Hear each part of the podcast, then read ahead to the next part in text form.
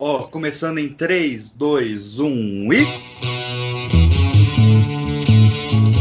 Você está ouvindo o Pipocast, o podcast que é um estouro.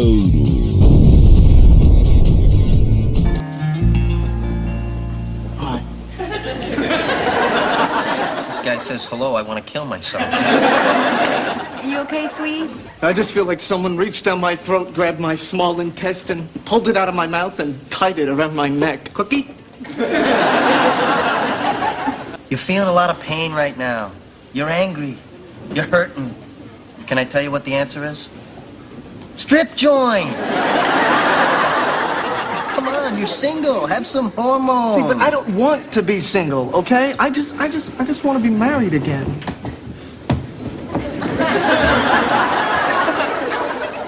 I just want a million dollars. Rachel?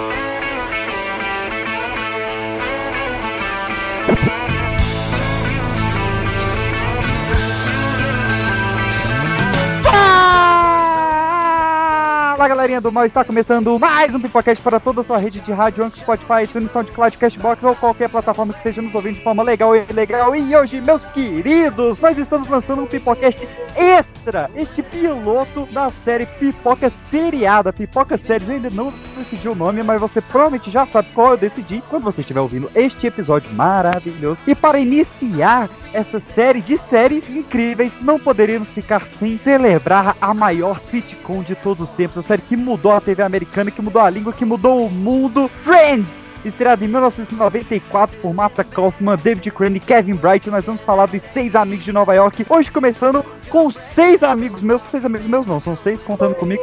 Você faz as contas. Começando diretamente de São Paulo com Cauê Bernardi.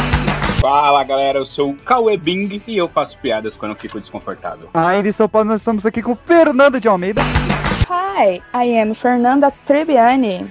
How you doing? How you doing? Ai, me deixa!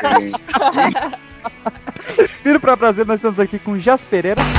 Hi, ai, vamos falar inglês, foda-se. Eu sou a Jas Gela e. Oh my god! Estreando aqui no Pipocast neste piloto maravilhoso, nós estamos aqui com Jaque. Olá, galera, aqui é a Jaque Rin. You fell asleep? Caraca, é, é, realmente, agora você pegou uma referência muito pesada. Mas nós vamos discutir essa carta aqui, nós vamos discutir todos os elementos de Friends dessa série maravilhosa que nos deixou há 17 anos e agora está voltando com um reunion sensacional pelo HBO Max, que não está pagando nada por estar nesse programa, mas deveria. Fica aí a dica, se você estiver pagando, eu vou cortar essa parte. Se você está ouvindo é porque a gente não recebeu nada. Então vamos lá falar de Friends com o DJ subir e descer.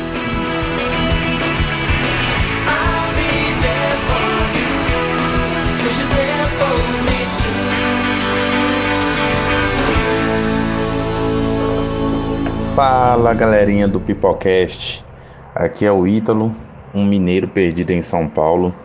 Bom, Friends é a minha paixão, ela é a série que quando eu tô triste, eu sempre vou lá assistir, sempre vou dar risada das mesmas coisas. Eu sei o que, que vai acontecer, mas ainda assim, aí eu dou risada porque eu sei que vai acontecer e dou outra risada quando acontece ela consegue despertar um sentimento na gente que é indescritível. Ver eles depois de muito, muito, muito tempo juntos, reunidos, ver coisas das gravações, só bate aquela nostalgia e aquela vontade de rever pela milésima vez todos os episódios. É, queria dizer que não existe polêmica sobre se eles estavam dando tempo ou não. Eu não sei onde que o pessoal tirou isso como polêmica. Claramente eles estavam dando tempo. Se o Ross foi errado ou certo, aí é outra história, porque eu acho que ele foi errado. Mas que eles estavam dando tempo, sim. Ela falou com todas as letras. Ele só não deveria ter feito, mas estavam dando tempo. É isso aí. Beijo para vocês. Fiquem com Deus. Tchau, tchau. What are you gonna do? You give me back my sweater or a tan bag marinara? You don't have the guts. oh, yeah? Well, at least I wasn't too chicken to tell some guy I thought he was cute.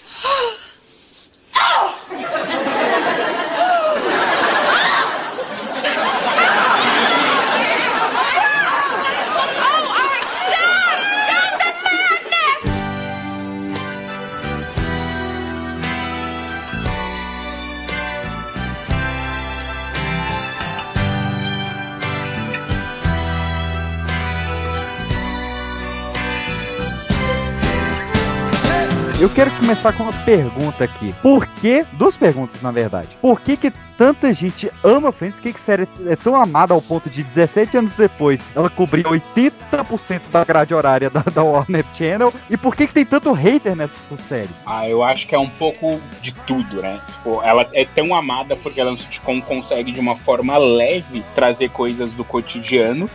Exato, e tipo, aí traz coisas de uma forma leve, brincando, fez amigos ali, que é o sonho de todo mundo da época dos anos 90, sair de casa, viver uma aventura, viver com amigos. É, então traz um pouco dessa nostalgia, traz um pouco dessa coisa engraçada de ter o amigo idiota, de ter o amigo inteligente, de ter a neurótica, une todos esses elementos e ela passa a ter muito hate depois, agora mais recentemente, porque apesar de ser uma série fantástica, ela tem elementos que são focados nos anos 90, né? Os anos finalzinho de 80 e 90 ali, que hoje já não é mais aceitável perto de tudo que a gente evoluiu. Então aí ele pega muito hate isso, porque ela, infelizmente, tem piadas que não são atemporais, que são piadas muito marcadas pelos acontecimentos da época em que ela passava.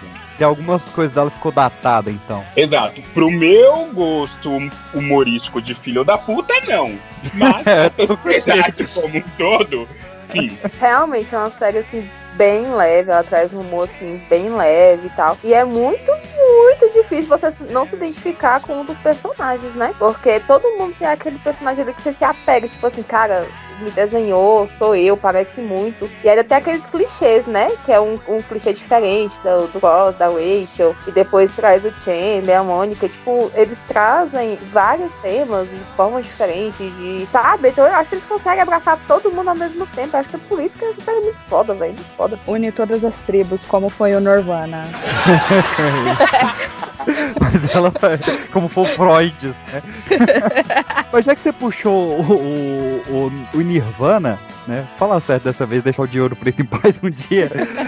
o Nirvana ele tem muito a ver com Friends também, né? Vamos voltar lá pra 1994, onde a gente tava tendo o ápice da geração X, que na época tava sendo chamada de geração Prozac, de tanto maluco doido que tinha né, nas ruas aí. Então é a, é a geração mais esquecida do mundo, que ela fica ali entre os baby boomers e os millennials, que pra galera hoje em dia só existe essas duas. E ela tava realmente ali no ápice, tanto de, de, de crítica, de liberação, e chega em 94, nos Estados Unidos tudo parou por causa da morte do Kurt Cobain, que foi realmente o ápice do tipo, caraca, realmente a depressão é uma doença dessa geração mesmo, assim. Então os sitcoms começam a elevar muito, que a galera queria o escapismo disso. Então é a época que vai estourar Merabout, é a época que vai estourar Seinfeld, é a época que vai estourar Friends. Todas elas passando no mesmo horário na NBC, ali na hora de 8, de 8 horas, no Must See TV. E surge, cara, realmente esses seis garotos aí de, de Nova York com a tentativa extrema da Martha Kaufman e do David Crane, que eles já tinham feito Dream On lá nos anos 80,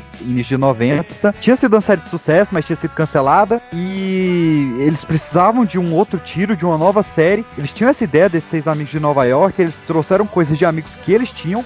A Mônica é 100% a Martha Kaufman e deu muito certo, cara. Eu, é, assim, é inacreditável o tanto que deu certo e o tanto que é simples a série. Isso que me deixa muito maluco, assim. Ao mesmo tempo ela é mega simples, mas ao mesmo tempo eu não consigo ver, e eu peço ajuda de vocês se vocês tiverem alguma pra, pra citar aqui, uma série que consegue tão bem não ter protagonista. Ela não tem um protagonista. Você tem várias temporadas focadas em outros personagens. Não dá para falar que a série é só Rose e Rachel, porque tem temporada só da Phoebe, tem muito foco no Chandler, tudo gira em torno da Mônica. E, cara, tem outras. Vocês lembram de outra série que seja tão abrangente assim, não tem um protagonista? Acho que The Big Bang Theory e Modern Family tem trazendo isso muito bem também. Trouxe isso muito bem. Cara, mas. Também. Não, mas realmente. Aí eu vou discordar de duas opções. O Modern Family realmente eu nunca vi. Mas o, o, Big Bang Theory, eu acho que ela ainda tem um peso maior no Sheldon, cara. É, ele é realmente o. o Mas o- ele começa essa coisa. Não, assim, é que, é que se você, se você assiste. É, se você assiste, você percebe que realmente, assim, a série gira em torno do Sheldon. Porém, todo mundo tem espaço. Não, não, beleza, de todo não tem espaço, ok. Só que eu acho que a série se vende muito pelo Sheldon ainda. É muitas frases do, do, do Sheldon, dos momentos dele. O marketing, é, ele tá sempre no meio ali. E eu, eu não sei, é realmente uma série que eu não acompanho, mas de fora eu vejo ele muito como protagonista. E realmente, o modo, cara, é uma série do Ted. Não tem como. Ele. Não, é- mas- é- ela, ela é narrada pelo Ted. Ela é inteira Sim, narrada. ela é pelo- narrada pelo Ted, mas não quer dizer que seja dele, entendeu? Eu discordo também que Friends não tem protagonista. Pra mim, a a Rachel é a protagonista principal ali e tal. Sim, Ah, gira em torno. já não tem que- como, não tem como dizer Eu que não. que ela traz acho que a Rachel é a mais essência de um que sitcom. O protagonista de Friends, pra mim, ele é a situação. Ele é o enredo do episódio. Eu não acho que eu concordo. Nessa eu vou com o PX. Eu concordo que não, não existe um, um protagonista entre os seis. Mas tem, eu acho que ela quis dizer nesse sentido assim, tem um que sempre acaba brilhando mais, entendeu? Sim, mas aí vai de acordo com a situação de episódio a episódio. Por exemplo, se a gente for olhar num olhar de protagonismo de várias outras séries, é onde você inicia Mas e você tá finaliza mudando o de arco de assunto. cada Você tá personagem. falando de episódio por episódio, a gente tá falando da série toda. E Mas da série da toda.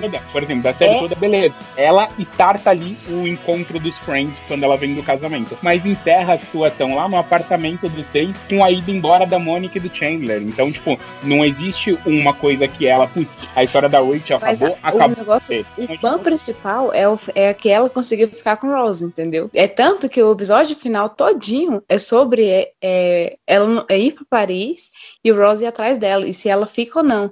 É tanto que I got off the plane. Todo mundo fica louco com aquilo. Mas aí, Jaque, mas aí o, o, o How I Met Your Mother, ele começa inteiro o, o Ted Rob e ele termina inteiro o Ted Rob. O nome da série é How I Met Your Mother. Então, o- a, a série é em primeira pessoa do Ted no título, tá? Sim, É. mas é porque é narrado por ele contando a história, entendeu? Não quer dizer necessariamente que ele fala é. eu, eu, eu em tudo. É tanto que ele que fala, ele fala sobre eu, eu, eu em tudo. Eu, eu acho ela muito Ted, muito. E, e não desgosto por causa disso. Eu acho até melhor, porque quanto menos do Barney, ele, ele brilha ainda mais quando aparece. Mas enfim, Met Your Mother vai ser o próximo Pipoca Seriado. Vamos focar em frente hoje aqui. Já já a gente fala um pouquinho mais sobre os personagens separadamente, meus queridos. Eu queria voltar um pouco sobre as origens aqui da série, porque nem sempre Friends foi chamada de Friends. Quando tiveram a ideia, a Kaufman e o Crane, eles passaram em frente a um Insônia Café, e esse era pra ser o nome da série, Insônia Café. Depois eles mudaram pra Six of Wands, se não me engano, depois Across the Hall, Friends Like Us, até virar Friends. Graças a Deus mudaram, né? Cara, eu gosto de Across the Hall. Eu acho, eu acho um, um nome muito, muito bom, muito sonoro, assim. Ai, Friends ainda é melhor, vai. E, e eu acho que tem um, um, um pequeno easter egg, porque eles, eles, eles falam essa frase, Across the Hall, no, no piloto. Mas, mas Friends é melhor, realmente. Mas Across the Hall parece mais algo suspense, não uma comédia. Sei. Agora que você falou, eu- eu nunca tinha pensado nisso. Tem uma teoria da conspiração que eu achei muito boa, cara. Eu, tinha- eu, eu vou trazer várias teorias da conspiração aqui no programa, mas é, começando com essa. E essa realmente tem alguns indícios de que a Starbucks tenha sido uma das principais patrocinadoras fantasmas do início de Friends. Em 1994, a Starbucks tinha 1.600 lojas no mundo inteiro e ela teria feito um acordo de merchandising em Friends que não apareceria a marca Starbucks, mas Friends sempre se basearia na ideia de reunir amigos para tomar café, que era uma ideia que tinha morrido nos anos 90 já. Não era tanto um costume. As pessoas iam ou em lanchonetes, como Seinfeld, ou em bares, como Cheers. E o, o I Met Your Mother, é, 20 anos depois. Mas o Friends, a, a Starbucks teria bancado essa ideia de não, faça eles se reunirem sempre em um café. No início da série, Starbucks tinha 1.600 lojas, na décima temporada, Starbucks tinha 16.500 lojas. É algo será se que não pode ter sido ao contrário? De repente, Friends impulsionou o conceito do Starbucks? Pode ser também.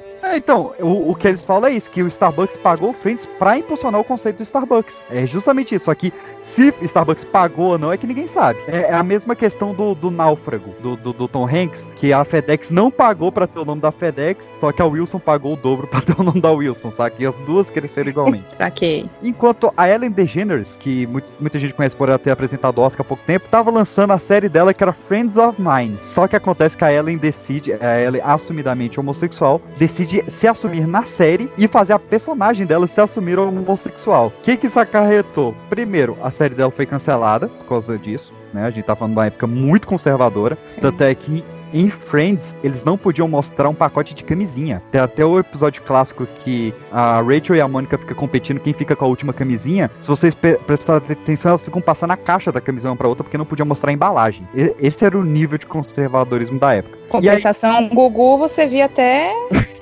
Entrevista com o PCC, né? e aí, como a Ellen foi cancelada por se assumir gay, isso mudou completamente o roteiro de Friends, porque o Chandler era gay no início. Cara, imagina como a série ia ter sido totalmente diferente se, se a Ellen não tivesse mudado tudo isso nos bastidores ali.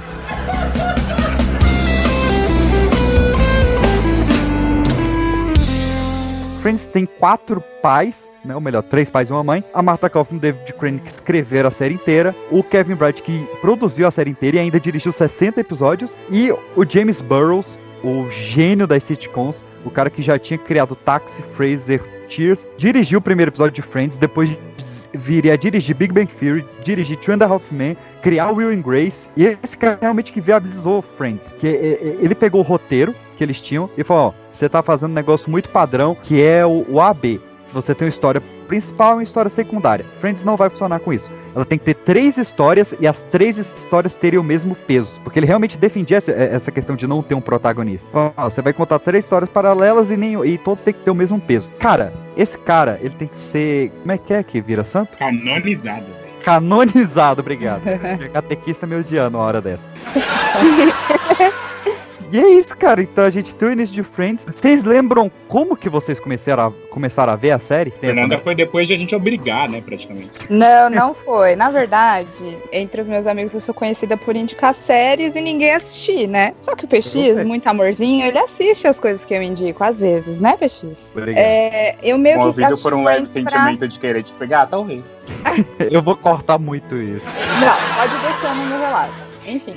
Eu assisti Friends meio que pra fazer uma surpresa pro PX, tanto que eu não contei pra ele. Eu fui contar, já tava lá na frente e tal. É, mas eu já tinha visto vários episódios picotados na Warner, mas eu não entendi a cronologia. Eu falei, quer saber? Vamos assistir. Aí eu peguei pra assistir agora no fim do ano de 2020. Eu acabei antes de sair da Netflix. Então tá tudo muito fresco na minha cabeça. Então é assim, eu assisto há muito tempo, mas certinho é bem recente. O meu foi também esse negócio. Eu acho que é muito pouca gente assim que, que começa a assistir sem ser essa questão de forçado, entre aspas. Porque eu fui forçada pelo meu ex, né? Meu ex me apresentou a série e eu comecei a assistir em 2019. Algum dia bom ele fez, hein?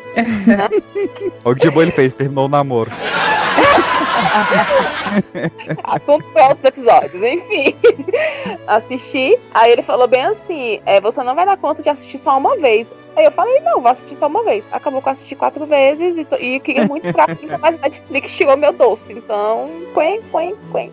Já dizia o papo. Lá atrás, eu acho que eu tinha, sei lá, acho que uns 12, 13 anos. Eu comecei com um clichêzão do, ah, é uma série que te ajuda no inglês. Aí, Nossa, isso vende muito Friends também. É, e, e foi eleita. Foi eleita pelo American College. A, a, a, melhor forma de aprender rápido inglês é Friends, pelo American College britânico. E faz muito sentido. Eu lembro que a primeira vez que eu peguei um. Tipo, já tinha assistido, eu assisti acho que umas 12 vezes Friends. Então, eu já tinha assistido várias vezes. E aí, a primeira vez que eu entendi o, o episódio, eu peguei, tipo, fazendo alguma coisa na cozinha. Pro gordo tava fazendo alguma coisa pra comer certeza.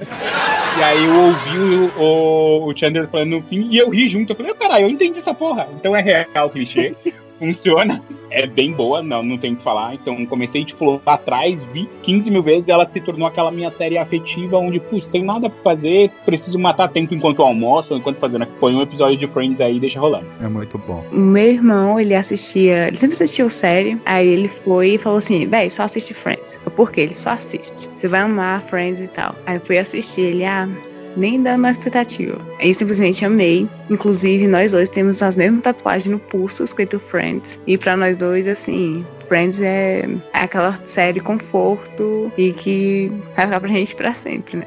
que está tatuado. Desde 2016 que eu, que eu assisto Friends eu, eu me formei com, com a música da série. Eu entrei com a música da série. É muito triste a, a Netflix ter tirado, né? Porque qualquer coisa que eu tava fazendo assistir a Friends, mas tamo aí. Mas em breve estará entre nós novamente. Não, é só. Eu, eu, eu tô magoado que o pessoal tá culpando a Netflix. Cara, a, a Net deu 100 milhões pra manter Friends por mais um ano. Que foi até onde deu. Só que é da Warner, a Warner criou um streaming. Não tinha como a pobrezinha segurar, cara. É mas- Mas, cara, eu, eu vi por acaso, assim, por acidente. É, eu, eu sempre gostei muito de sitcom, de programas de comédia. E aí teve uma época, o, o Silvio Santos, maluco, né? Ele, ele mudava a grade do SBT todo dia. Se um, ele botava um programa, o programa não dava audiência, ele tirava, botava Chaves, aí Chaves caía a audiência, ele tirava o jornal e, e você tinha que se adaptar. E tinha uma época que ele tirou os sitcoms e eu fiquei sabendo que tava passando de manhã. Acho que no sábado de manhã, domingo de manhã, alguma coisa assim. E eu comecei a acordar todo dia de manhã pra ver as sitcoms. E eu lembro que passava Elas e Eu, Fred e as Garotas, uma coisa assim. Isso em 2006, eu tinha 10 anos, então agora vocês sabem minha idade, ouvintes aí que estão fazendo a conta. E aí um dia começou Friends. Eu, eu, eu tava até falando com a Fernanda desses dias. Cara, eu lembro a primeira cena de Friends que eu vi. Que era o, o- o Chandler fazendo os abdominais com, com- no dia que a Mônica treina ele. Ela fala que se fizer cinco, ela vai mostrar os seios. E ele faz dois e meio e fala, então me mostra só um. Eu achei isso tão engraçado. No dia que eu falei, cara, eu preciso ver isso. Só que o desgraçado do SBT não passava a abertura da série. Ele só começava o episódio. Ele não passava o- a, a cena inicial, o prólogo ali, e só começava. Então eu passei anos vendo Friends sem saber o nome da série. Eu falava pra todo mundo, ninguém sabia o nome da série. E aí, cara, anos e anos depois, um fã fez um, um, um fan trailer sobre. enganando o pessoal na internet que ia ter um filme de Friends, pegou cenas dos atores se encontrando nas suas próprias séries. Geral caiu, Friends voltou ativa, foi a época que deu pique na Netflix. E aí, como, quando todo mundo começou a falar e postar séries, eu falei, é a série que eu via! É a série que eu via quando criança! Do nada. E aí eu fiquei doido, assim, tipo, naquele mesmo mês, eu comprei o box de DVD, que não tinha, eu não tinha Netflix na época. Comprei o box de DVD, depois comprei o quadro, pendurei na porta da sala e tamo aí até hoje. Fiquei fascinado, realmente.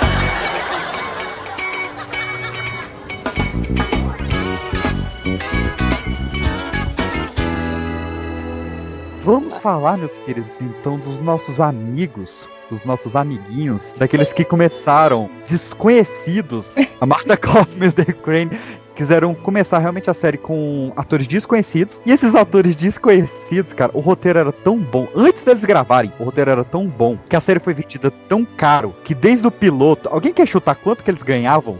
Desde o primeiro episódio, 20 mil. 22.500 reais por episódio. Nossa, chutei quase. Eu achei que você sabia, eu achei que você Não, nossa, eu vou abrir a É. Mega Sena agora aqui. Cara, Isso é muito para um ator novato, né? Isso é muito pra um ator, ponto. É muito Isso era por, ep- era por episódio? O episódio. 22 Por episódio. Naquela reais. época era uma grana violenta, É, né? Exatamente, pensa que você tá falando de 23 episódios, tipo, por temporada. Pensa, só na primeira temporada ali que foi esse, porque é óbvio que depois aumentou. Ali só eles já fizeram uma puta grana. É, Pra gente já matar essa questão do, do salário, né? No início eles ganhavam 22.500. Na quarta temporada eles ganhavam 85 mil por, por episódio. A partir da nona eles já ganhavam 1 milhão por episódio. É. E hoje em dia, segundo os dados da Warner, Friends gera uma renda de 1 bilhão de reais por ano. E como cada ator tem 2% das ações da série, eles ganham 20 milhões por ano. É mais ou menos o que eles ganhavam ali na décima temporada, eles ganham até hoje. Nossa, A pensar da vida boa, hein? Meus E amigos só me levam pra chora. cachaça, filhos da puta. Mais que amigos, então, somos friends. Olha isso, suspeito. Vamos começar falando aí porque Friends começa com todos eles buscando uma família. Phoebe perdeu toda a sua família, o Chandler sempre tá à procura de um lar funcional que ele nunca teve. Rachel acaba de sair do seu casamento, o Joey tá pra descobrir que seu pai é um adúltero e o Ross acaba se divorciar sabendo que a sua noiva é lésbica. Então vamos começar falando do nosso paleontólogo favorito, Ross Geller.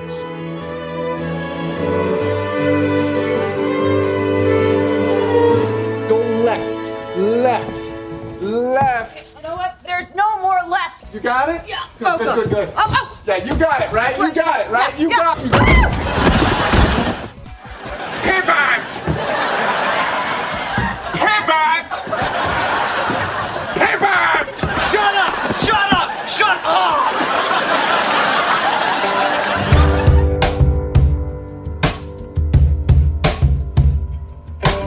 A primeira linha de fala, acho que é a primeira linha de fala da série, me marcou tanto que é toda vez que você diz oi, eu quero morrer. Nossa, é, é fantástico. tipo. e, é- e, assim, o bacana de- desse. Porque, mano, é o primeiro episódio, porra. Eles não tinham sintonia, a sintonia ainda é tão grande. Mas é tão verdadeiro, porque ele fala aquele. Oi. Com um guarda-chuva na mão, assim, aquele negócio melancólico. Ele, mano, ele diz, oi, eu quero morrer, velho. Ele é um bosta. Isso, não, não, não. Ah, Você tem que explicar o porquê ele é bosta, porque simplesmente jogar isso e. Eu quero criar deixar- Discord, eu quero criar Discord. mas por que, que É. você acha que ele é um bosta? Porque Exatamente. Tem que explicar. ele começa a série ali, ele não apresenta ele como bosta, apresenta ele como uma pessoa machucada que acabou de sair de um relacionamento de uma mulher que era lésbica. Então, é Tim Ross. advogados, Mas- quando Ah, os Tim Ross. Eu acho ele um Ross. bosta também, vamos deixar claro. Eu quero saber o porquê que você acha. Não, é só no desenvolvimento que você vê realmente que ele tem um pezinho ali no, na escrotidão, entendeu? É, ele é. Explica isso melhor, por Mas favor. eu vou Exatamente voltar o que faz ele ser uma pessoa tema. escrota. Exato, vou voltar naquele tema lá que, que eu falei lá no começo de, putz, alguns temas pra hoje fazem dele bosta, mas pra época Sim. era algo do comportamento natural. Ah, não, homem. mas eu, eu realmente assisti a série com a é cabeça aberta. Eu não, tipo assim, algumas questões delicadas da série, mesmo hoje sendo coisas que a gente deveria não apoiar, eu falei, ok, não faz sentido eu problematizar hoje, porque se fosse gravado hoje, não existiria. Então, realmente, eu não assisti com esses olhos de escrotidão. Eu só acho ele meio egoísta mesmo. É, tendo a concordar em alguns pontos. Mas eu Mas, acho cara- que faz total parte do perfil do, do, do, do personagem. Se você olha ele falando de Ross no desenvolvimento da série inteira, ele é o garoto que é o filho preferido, extremamente mimado pela mãe, extremamente mimado pelo pai, o reizinho de tal, tal, tal. Aí quando a gente fala da Mônica lá mais pra frente, a gente vai tocar nesse ponto. Mas, Uhum. tipo, ela praticamente tá de escanteio, é tudo pro Ross. Tipo, então isso meio que constrói o caráter do personagem. Tá, entendeu por que, que ele é assim? Eu não consigo não ser muito fã do Ross, cara.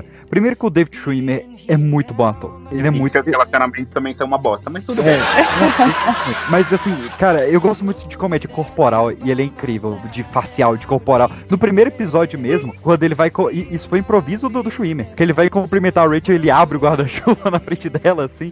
Cara, é tão bom, cara, é tão orgânico. E, e eu acho que é, é até estranho você ver o tanto de melhores momentos de Friends que são baseados no Ross. A gente tem o Nagi, And there's a concept you should really be familiar with. It's what the Japanese call unagi. que é um clássico. Clássico. A gente tem o clareamento dos dentes, o bronzeamento. Which, which, which, which one is it? Oh, son of a bitch! Tem toda a saga do Marcel. Tem o tatu Ele na sofrendo, ele sofrendo é, é icônico. Cara, não, é sofrendo. A calça de couro, cara. Oh my god! I had a problem. A calça de Nossa. couro é muito bom. Não, o tatu natalino. I'm the Holiday Armadillo! O episódio do sofá. O episódio do sofá, fantástico. também. Viva! Viva! Shut up!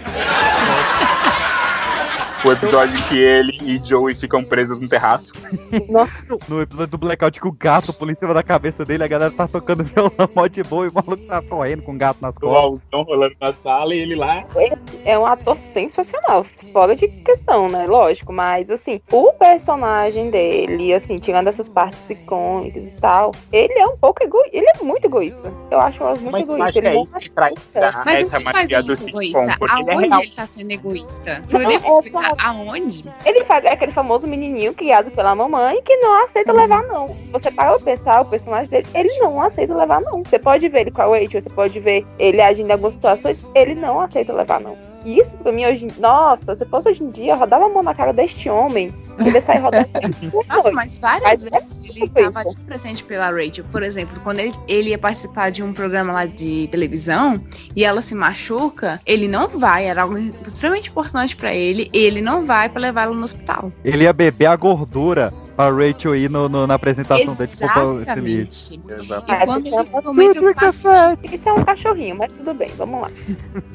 Mas a gente, a gente não pode apagar a toda, toda uma temporada de um personagem porque ele fez duas ações boas. Mas É. aí é que fica, tipo, vocês estão apagando a temporada do personagem ou vocês estão indo na onda de, do comportamento machista que ele tinha lá, mas tipo, o que a gente Não. tá tentando trazer aqui agora é quais são as situações? E aí vocês falam várias situações, mas ninguém cita uma situação. Mas ninguém cita exatamente. Por exemplo, fatídico voo da Rachel. Rachel vai pra uma puta de uma oportunidade da hora e o cara empata a vida dela de novo. Ele Não, não, mas, é- empata, não. Não, é, ele, não ele vai segurou, procurar, tanto é que ela- ele ela entrou no ele avião. fica assim. Não, ok, Você eu entendo que a série foi, a série foi desenhada. A série foi desenhada pra que eles ficassem juntos, ok. Mas- Mas, aconteceram muitas coisas que fiz- poderia não ter acabado junto, tava tudo certo. Essa do, do avião de Paris, eu vou discordar que essa foi pilha errada da galera. Ele tava de boa, ele já tinha aceitado, a galera falou: Você vai deixar ela aí? Vai deixar ela aí? Você não vai nada, não? É um amor muito grande, é toda uma história. Não tem como simplesmente eu, ela- eu não sei. Ah, cara, o, Eu não acho ele uma acho pessoa ruim. Ótimo eu não, acho pai. ele, eu não acho ele uma pessoa ruim. Mas, justamente como vocês comentaram, pela criação e tudo mais, ele é uma pessoa que tem um perfil egoísta, gente. Na Mas- minha visão, ninguém é obrigado a concordar. Mas pra você ver que, que distopia, né? Porque o David Schwimmer, o ator, é, é o que é realmente conhecido por não ser egoísta, né? Porque como a gente disse aqui, ele realmente se destaca, ele é muito bom ator. E os produtores viram isso e foram fazer uma proposta pra ele receber mais do que os outros seis. E ele foi o que falou, cara, não. I'm fine. É, a gente vai receber o mesmo tanto, a gente nunca vai ser taxado como ator principal, a gente sempre vai ser ator coadjuvante. Se vai mudar o salário, tem que mudar o salário dos seis, a gente vai receber o mesmo tanto, se vai aumentar o meu, aumenta de todo mundo. Cara, hoje isso é normal. Tanto é que o, o Big Bang Theory, acho que desde o início teve essa filosofia também. Uhum. Mas na época, em 94, isso foi muito maluco, cara. Você pega o Seinfeld ganhava tipo 80% mais que o resto do elenco. Pega aqui no Brasil, o que que era que o Didi ganhava, o que que era que o Zacarias o Mussum ganhava, saca? Sim. Que morreram pobre. Então, o, o time peitar isso, cara, eu acho muito foda, saca? Eu- Sim, e ele é assim na vida, né? Tipo, porque é como você falou, não só essa situação, mas um dos principais problemas que ele teve, inclusive, foi com a fama e ele quis ficar um tempo de anonimato depois da série. É, ele é essa pessoa humilde, né? É, ah, na, na época de Friends ele já tava no anonimato, porque ele tinha fracassado em muitas sitcoms, então ele falou, cara, eu não vou atuar mais em série, isso não é pra mim. E o que ele fez ir pra Friends foi porque era uma série sem protagonista. Ele falou, cara, beleza, essa ideia é tão maluca que eu vou topar. E quando ele, ele topou, quem tava fazendo, quem tá, é, ia ser o Ross, era o Eric McCormick, que depois veio a ser o Barry, que, que, né, ex-noivo da Rachel. Então, o, o, o- o- era pra ter sido o Barry, era pra ter sido o Ross, só que de última hora o Schumer falou, tá, essa ideia de série, série de comédia sem protagonista é tão maluca que eu vou, eu vou querer fazer parte disso aí. Foi mais E leve graças também a Deus, eles. né? Porque eu não imagino o Barry no lugar. Nossa, não, eu vou falar outros aqui quais foram os personagens, vocês vão ver que a gente escapou de, de boas aí. Eu amo quando ele dá a bicicleta pra Phoebe de presente de aniversário. Ai, é Acho fofo. É muito bom. Muito bom. Eu amo o Ross anos 80, cara, de afro e bigode. Eu acho muito É bom. sensacional os vídeos da formatura, cara. E teve uma piada que eu só peguei agora, revendo, que eu, eu revi pra esse episódio, eu revi alguns episódios. Quando ele, ele fala que ele acabou de começar o relacionamento dele com a Carol, né? Ele falou, a Carol, ela na faculdade ela joga lacrosse e golfe, ou seja, ela joga nos dois times. Cara, é tão sutil. Isso é muito bom, cara. Eu não tinha pegado essa na época. Eu Enfim. gosto do Ross descobrindo é, Mônica e Chandler. Nossa, adoro Ah. aquela Get cena. Ele no apartamento dele olhando aquela cena de longe. Nossa, adoro. É um pós-crédito, né, cara? É muito bizarro. Não, e ali, o, o top, e aí voltando no que o PX falou dele como interpre- interpretação corporal, cara, quando ele sai pulando ali, que a filha sai tirando ele, que ele sai pulando todo retalhado, você fala, mano, que porra é essa, velho? É muito engraçado. Eu choro de rir lá, que, que as. Exatamente. A melhor cena dele é uma cena que ele não está, por incrível que pareça. Que é quando ele fica pelado com o gordão lá no apartamento. Cara, eu acho aquela cena tão boa. E ele não tá na cena, mas eu imagino essa cena maravilhosa. Outra boa que ele não tá é quando tem o, pedido de casamento da- do Monica Chandler, né? Eles vão se abraçar e a Fih fala, mas tá faltando o Ross. A Rachel, ah, ele já, já passou por isso muitas vezes já. Exatamente. Eu aceito você, Rachel. Eu aceito. Nossa, isso Quando é ele, quando ele troca o nome da Emily. Nossa, gente. Repeat after me. I, Ross, I, Ross. take the Emily, Take thee, Rachel. Emily.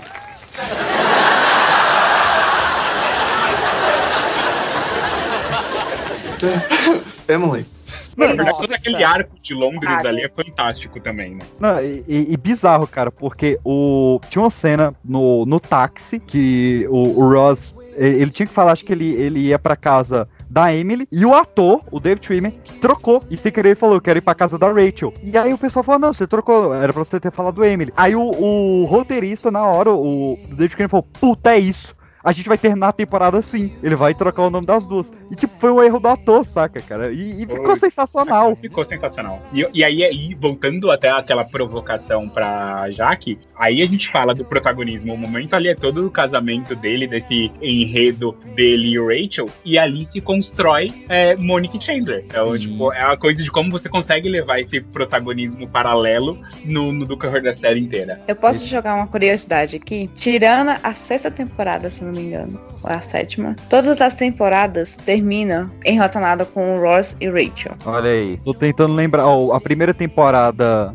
E, enfim, a gente vai passar temporada por temporada já já, a gente analisa essa teoria. Segura ela aí, segura ela aí. É uma curiosidade, é verdade. Cara, o David Schwimmer, ele foi um grande ator depois também. Ele fez a série do J. Simpson, ele fez Band of Brothers, que ele tá sensacional. E vocês lembram dele em alguma animação? É, é difícil que a gente vê muita animação dublada, né? É difícil a gente ver uma animação legendada. Madagascar, Madagascar. Sim, ele é o Melman, cara. Isso é muito bom. Olha! Eu não sabia.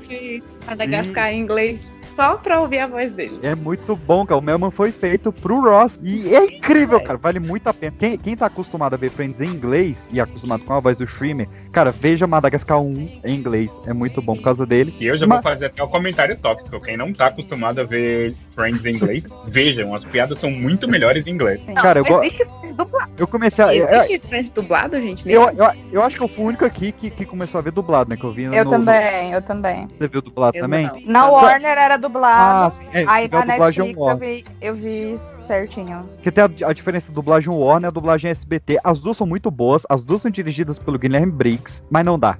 Não dá. Eles engrossaram a voz da É Janice, cara. Isso é- é, não encaixa, não vai. Eu lembro quando, assim, como eu falei, eu comecei naquela coisa do, ah, é uma série boa pra aprender inglês. Então, o meu primeiro contato com ela foi em inglês. Quando eu peguei um episódio na Warner, aleatório lá passando, e a voz veio do, do dublado, eu fiz, que Mas, mas isso é curioso, porque, ó, por exemplo, por exemplo, eu comecei no dublado e fui pro legendado. Eu não sinto hoje nenhuma estranheza em ver de nenhum jeito. Por exemplo, Big Bang, eu vejo muito dublado. Se eu vejo legendado, eu já sinto uma certa estranheza. The Office, eu já vi direto legendado. Então, eu não aguento ouvir The Office dublado. Eu acho que tem É essa isso. questão de qual foi o seu primeiro questão. contato. Mas aí Não, tem, tem, esses certeza. dois pontos, você tem essa questão da estranheza, que é normal, quando você se acostuma à mudança é, chocante, mas eu falo literalmente no, no, no tom das piadas. Tem piadas que na dublagem não encaixa bem do jeito que encaixa no inglês. É porque Mas é porque tem coisa que não dá. É É, muito que tem, piada tem uma coisa que eles vão fazer uma Exato. piada sobre um, um- um contexto que acontece lá, pra trazer pra cá é uma treta, por isso que a dublagem brasileira é tão top. Não, e o, o- o, Chandler, o Chandler é impossível de se dublar, porque ele é todo o, o- a construção de frase em inglês. O Chandler, cara, ele conseguiu mudar a língua inglesa. Ele fez o- os americanos pararem de usar tanto very e really pra usar soul. O- E, e dar ênfase no be quando for falar sarcástico, né? Até o, o Joey zoa muito. Can I be wearing some more clothes? Saca? Tipo, é- é- esse ênfase no be é muito do, do, do Chandler. E Friends criou dois termos que os brasileiros usam até hoje. Vocês sabem quais são? Não. Faço ideia. É, tem um que não foi criado, mas ele não existia ainda na cultura pop e a Phoebe trouxe, que é o BFF, né? Best Friend Forever. T- Tanto é que quando a Phoebe fala na série, ela explica o que, que é, que realmente ninguém sabia. Então a Phoebe popularizou o BFF. E o Joey, cara, isso é de explodir cabeça. Eu realmente eu, eu vi na, no livro oficial de, de bastidores da Warner, o Joey criou a palavra Friend Zone, cara. What? You and Rachel.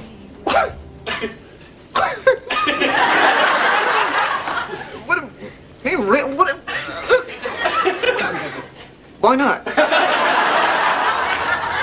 Because you waited too long to make your move, and now you're in the friend zone. No, no, no. I'm not in the zone. Oh, Ross, you're mayor of the zone. Sério? Isso é muito doido, cara. É muito falando em professora, falando em rígidas, falando quase um militarismo. Nós vamos pra irmãzinha mais nova do Ross, que na verdade a atriz é dois anos mais velha que ele, Mônica Geller, interpretada pela eterna Courtney Cox.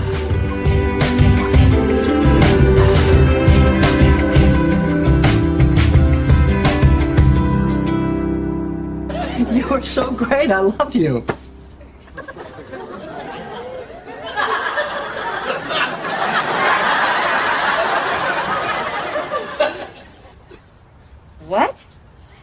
Nothing. I said I said you're so great, and then I just I just stopped talking. You said you love me. I can't believe this. No, I didn't.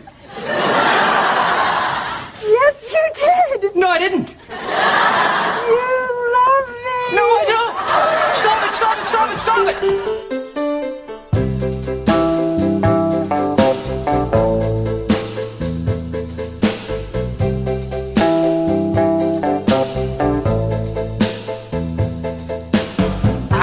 Eu vou te Melhor. falar o que tu passa e ela tá gata pra caramba. Muito chata.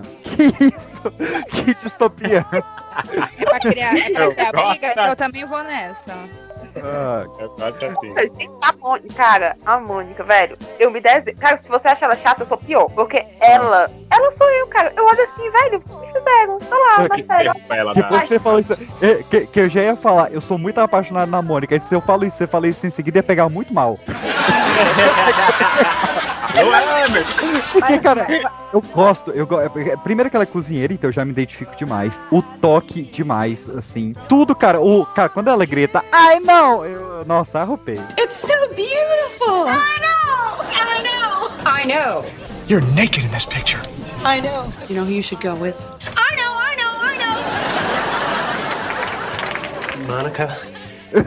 Acho muito bom. Eu tenho dessa também. Eu tenho muito toque de, tipo, de algumas coisas de organização. Óbvio que não naquele nível doentio, mas eu tenho muito dessas coisas. Então, muitas coisas que ela faz ali que é, tipo, todo mundo ri, eu falo, mano, mas eu faria igual. Cara, ela tem um aspirador pra aspirar o outro aspirador, cara. Aí já, aí, aí já o pior é que são três, né? Ela tem um aspirador é, que ela aspira o chão, aí ela pega um pequeno pra aspirar o, o aspirador de chão e ela desencaixa do pequeno o menorzinho que ela faz uma falei, mano, que porra é essa? Isso é- Só não puxei, eu só não me identifico com ela a parte da cozinha, que eu sou uma merda em cozinha. Mas esses toques, esses detalhezinhos, o PX vai lembrar, PX, meu aniversário, todo mundo aqui, uhul, loucão, não sei o que, blá, blá, blá, blá. E eu, uhul, meu aniversário. Eu parava assim, eu, puta que pariu, minha casa tá tão bagunçada. É, mas é passou pano, a galera rebolando, ela passou pano. O pessoal pulando, passando pano em casa. Ah, então, na verdade, assim, as primeiras temporadas eu acho ela muito legal. Mas, assim, da quinta pra, pra, pra frente, ela muda. Tipo, a chatice dela fica muito, assim, ao dobro, entendeu? Acho que o Ela Chandler pega- estragou ela? Acha que o Não exatamente o ela? Chandler. É só coincide mesmo quando eles começam a namorar. Mas é que assim, ela pega muito no pé dos outros em coisas assim que não precisa, desnecessário, entendeu? Coloca o, o que da Mônica, assim, ao muito extremo. Eu acho ela um pouquinho chata, mas assim, é da metade da série pra frente. É tanto É. que eu amo a Mônica de- da quarta temporada, que a Mônica da quarta temporada é muito divertida. Muito, muito divertida. Eu gosto toda. Toda a Mônica eu gosto, acho muito bom. É minha personagem preferida. Pra mim, se Friends for ter uma protagonista, é a Mônica, porque é, é- é- é até algo que o Ross fala pra ela na série. Ela é a liga do grupo todo, porque ela é a irmã do Ross, ela que morava com a Phoebe, ela é a melhor amiga da Rachel, ela casa com o Chandler e ela que tinha uma fé pelo Joey. Tipo, ela é a única que tem uma ligação com todos ali. E tudo acontece no apartamento dela. Então, assim, pra mim. E, E a o- série o- acaba quando ela se muda. Sim, E, e, e o- e ela, e ela é o sonho de todo mundo, né? Toda, toda adolescente que vira adulto quer ganhar bem, quer ter um emprego top, quer ter tempo pra ter amizade. mora em Manhattan, no, no apartamento de 105 metros quadrados. E, e assim, o- se você rever o, o piloto é, hoje em dia, cara, o episódio inteiro é focado na Mônica. Ele é todo na trama dela, com o cara que, que fala pra ela que não transa há dois anos e leva ela pra cama, saca? Então, é, esse é o, o cerne do episódio Que é inteiro, é isso. fantástico também essa parte. Eu gosto muito da parte que, ela, que ele mete um. Ah, e ela que, eu quebrei alguma coisa dela, né? Ele vai falar que é relógio ela. Aleg? Tipo, quebra uma perna, mano. É fantástico, é fantástico. Não, isso deu uma treta, cara, gigantesca. Pra você ver, outra época. Porque a Mônica transou com um cara no primeiro encontro. Os produtores ficaram tão putos com isso que, ó, cara, olha, olha o absurdo. Eles lançaram enquete para as pessoas da plateia, né, que estavam ali assistindo a série em primeira mão. Olha a enquete. Você acha que a Mônica, na decisão de transar no primeiro encontro, ela é A. Piranha, B. Vadia, C. fácil ou D, todas as anteriores. Porra, sério? Caraca. Ué, tô mesmo, foda-se. E, e Não, aí gente, mas anos 90 era outra pegada ainda. É, e você imagina que assim, essa história dos dois, do cara falando dois anos sem transar, da mulher caindo e dela quebrando o relógio, tudo aconteceu com a Marta Kaufman. Era uma história pessoal dela, que ela trouxe pra série, e ela vê o chefe dela falando que ela ou é piranha ou é vadia, eu faço a todos os? E o que é irônico também, né? Porque se você falar a época, ao mesmo tempo que ela era uma época completamente conservadora, ela tinha acabado de sair ali dos anos 80 com os baby boomers e toda aquela coisa hippie, né? Então, É. Mas, é mas sabe o que é contraditório, bizarro? O, o bizarro é que nos anos 90 isso ainda era condenável. Hoje em dia, as pessoas, a maioria das pessoas finge que é normal, mas condena por trás. Que eu já cansei de. Eu, eu tenho um, um conhecido que aconteceu no primeiro encontro e, nossa, parecia que ela era o anticristo. E, gente, é normal. Sim. Aí, é, é, é- é um tabu que ainda existe hoje em dia, por mais que as pessoas Garotas tentem... não tenham esse tabu, pode ser o único encontro fácil. Pode ser o fim do mundo. Primeiro encontro, você não vai saber se vai valer os outros encontros. É, Ah. olha aí. O Boa. test drive, né? Ninguém compra carro sem test drive. Exatamente, faz a primeira ou não volta nunca mais, ou já sabe que tem um repeteco ali porque foi bom. Ótimos conselhos, ótimos.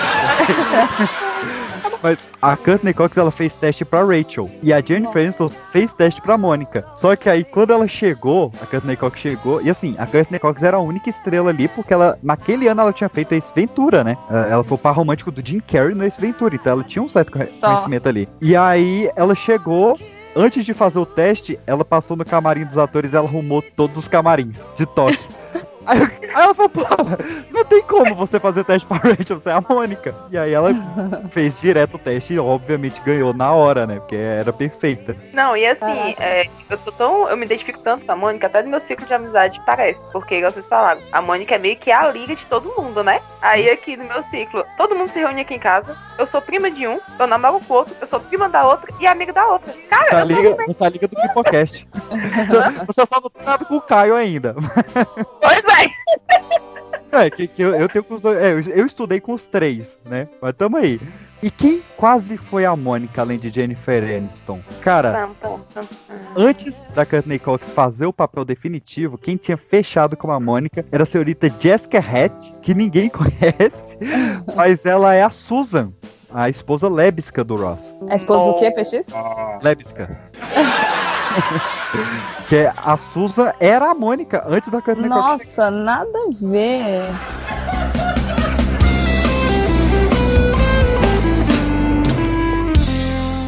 Vamos lá, melhores momentos, melhores frases. Todos. Gosto muito do momento da, do dela e o Chandler ainda como amigos ali, que tá ela, o Chandler e o Rachel, e a famosa descrição do passo a passo sexual. A two, a one, two, three, three, a five, a four, a three, two, two, a two, four, six, two, four, six, four, two, two, four, seven, five, seven, six, seven, seven, seven, seven, seven, seven, seven, seven, seven, seven. Que aí ela mete um 7, 7, o último 7 ali sem produzir som, mas que diz tudo. Ô, velho, cara, ela grita como ninguém. Grita como ninguém. Olha um apaixonado aí. Eu sou, cara. O episódio do, do- Aquele com os embriões que tem o teste, né? O famoso quiz que o Ross faz. Ele é um dos 10 mais, você sabe, né? Que ele é considerado um dos 10 mais em audiência. Sim, com certeza. In processing, well, he carries a briefcase. Ten seconds, you need this or you lose the game. It's um, it has something to do with transponding. Oh, oh, oh, he's a transpons transponster. That's not even a word.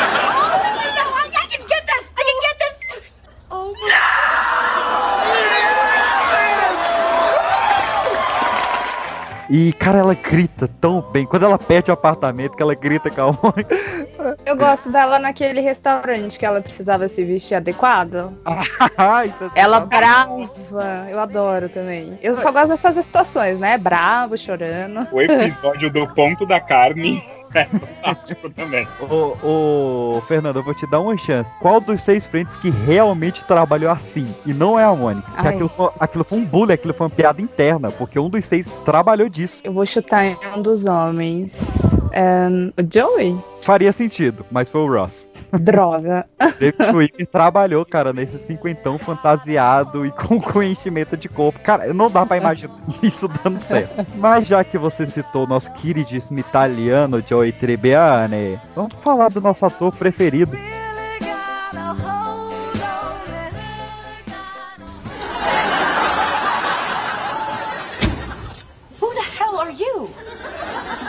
Joey. How are you doing? Oh, no, no, no, no. How you doing? How you doing? Damn it. Oh,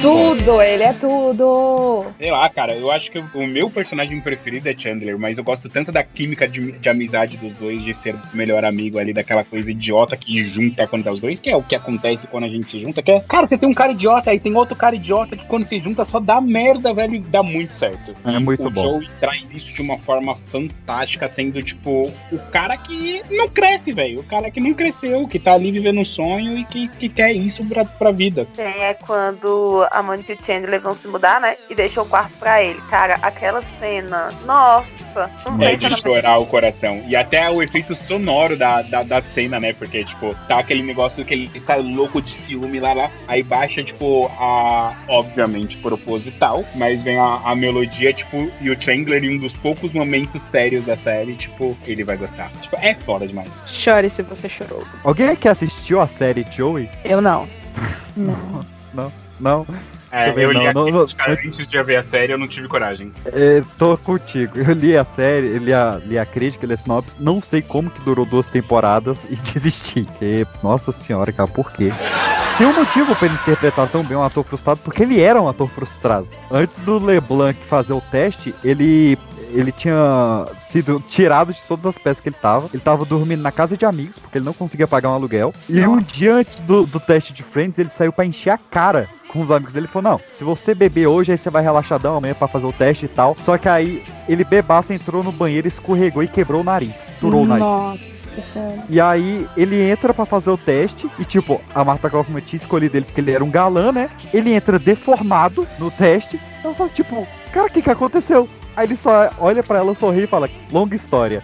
Eu falo, ele é meu Joey. Ele não precisa fazer o teste. ele é o Joey. é muito bom, cara. Eu acho ele, eu acho ele muito bonzinho. Eu gosto dele. Minha cena preferida é ele, você vendo ali a primeira vez, ele apaixonado. Ai, que fofo. É que é, foi, foi o que? Pela Kate? Que, que era... Não, pela Rachel. Ah, não, não, mas antes teve a Kate. Ele, era tão Não, apaixonado pela Kate que ele botou você, ó, Chandler Você numa vê no caixa. olhar dele, não, é que você vê no olhar dele o desespero de estar apaixonado por uma amiga. Ah, não, isso Não, é assim, eu até concordo meio que discordando, porque eu acho que esse é um dos pontos da série que eu menos gostei, um dos arcos que eu menos gostei, que eu falei, mas não faz sentido pra mim. Cara, Falar assim, eu, eu apoio o casal, pra mim tanto faz, mas aquela cena eu acho muito bonita. Eu tô, A cena dela sentando no colinho dele e tal, é muito bonita. Pra mim parecia irmão se beijando ali, parecia Luke e Leia. Nossa, pegou É, pesado. Nada faz sentido nenhum, nenhum, nenhum, nenhum. Muito, muito hilário. Muito hilário, muito. Gente, o rir toda vez que eu assisto é quando ele descobre da Mônica do Chandler. Cara, aquela reação dele. Até dar aquele tempo assim dele se tocar, o que ele tava ouvindo. Cara, aquela É cena muito é maravilhosa, velho. Eu gosto dele tentando convencer eles a contar que, ele, que todo mundo sabe. Aí fala, não, mas não tem graça só chegar e contar. Ele fala, mas e se a gente contratar um quarteto de voz? Aí a gente chega, we know, we know, we know. E o melhor é que ele foi descobrindo que cada um deles sabia e ele foi tendo que prometer pra todo mundo que não ia contar pro outro que o outro não sabia. E aí, É tipo, ele se colocava numa situação que, putz, a Ray, eu sei que a Rachel sabe, não posso contar que a Rachel sabe, não posso contar que a outra sabe. E, tipo, todo mundo. É, mano, é fantástico. Ele, bom. ele traz essa inocência do personagem, tipo, que junta o bobalhão com. Que é o que eu falei, o cara não cresceu e ele, ele faz isso muito bem. E ele é, o- é o gancho pra Friends ser a série pra você aprender inglês, né? Porque ele é cheio de bordão. Ele tem as frases que ele vai falar em vários episódios. O how you doing? O Joey doesn't share food. E, cara, cara é um bordão, cara. How you doing? É, é, sei lá, tipo, o bordão mais famoso de série que tem, assim. Mas eterno. E... A Carol tava tentando me ajudar. Ela falou, ela ficava, foca no you. Eu fiquei, ai meu Deus, é muito difícil. Ha, you. Você é um fake Joey. Não vai. Você é um fake Joey. How you doing? que que é, é outra piada interna, né? Porque aquele cara fez o teste pra ser o Joey e reprovou. E aí eles colocaram ele como fake, como dublê do Joey. Mas tinha dois caras que iam ser o Joey, tava certo antes do LeBlanc aparecer também. Um deles era o Vince Vaughn, o cara que fez Separados pelo Casamento, Penetras Bons de Bico, sei mal o que, que ele fez, ou deu o Vince Vaughn. E o outro era o Hank Azaria, que fez o Hank. Lembra que aquele namorado da, da Phoebe que foi pra Minsk, que era cientista? Ele era pra ser o Joey. Nada a ver. O Não. livramento. o livramento, viu? Uma das Mas minhas é- cenas preferidas dele também é ele descobrindo que o, o Ross é o pai do bebê da Rachel. Ele arregalando o olho daquele jeito. Meu Deus, eu amo. Cara, Ele Ichiban. tem vários momentos ali, né, velho? O Eu Ichiban, gosto o batom japonês Ichiban, cara. É tão engraçado a cara que ele faz aqui especial. Que ele leva muito a sério a carreira dele de ator. Então, é o cara que interpreta com a bunda, né, cara? O cara foi o dublê de bunda do Alphatine. E perdeu o papel, né?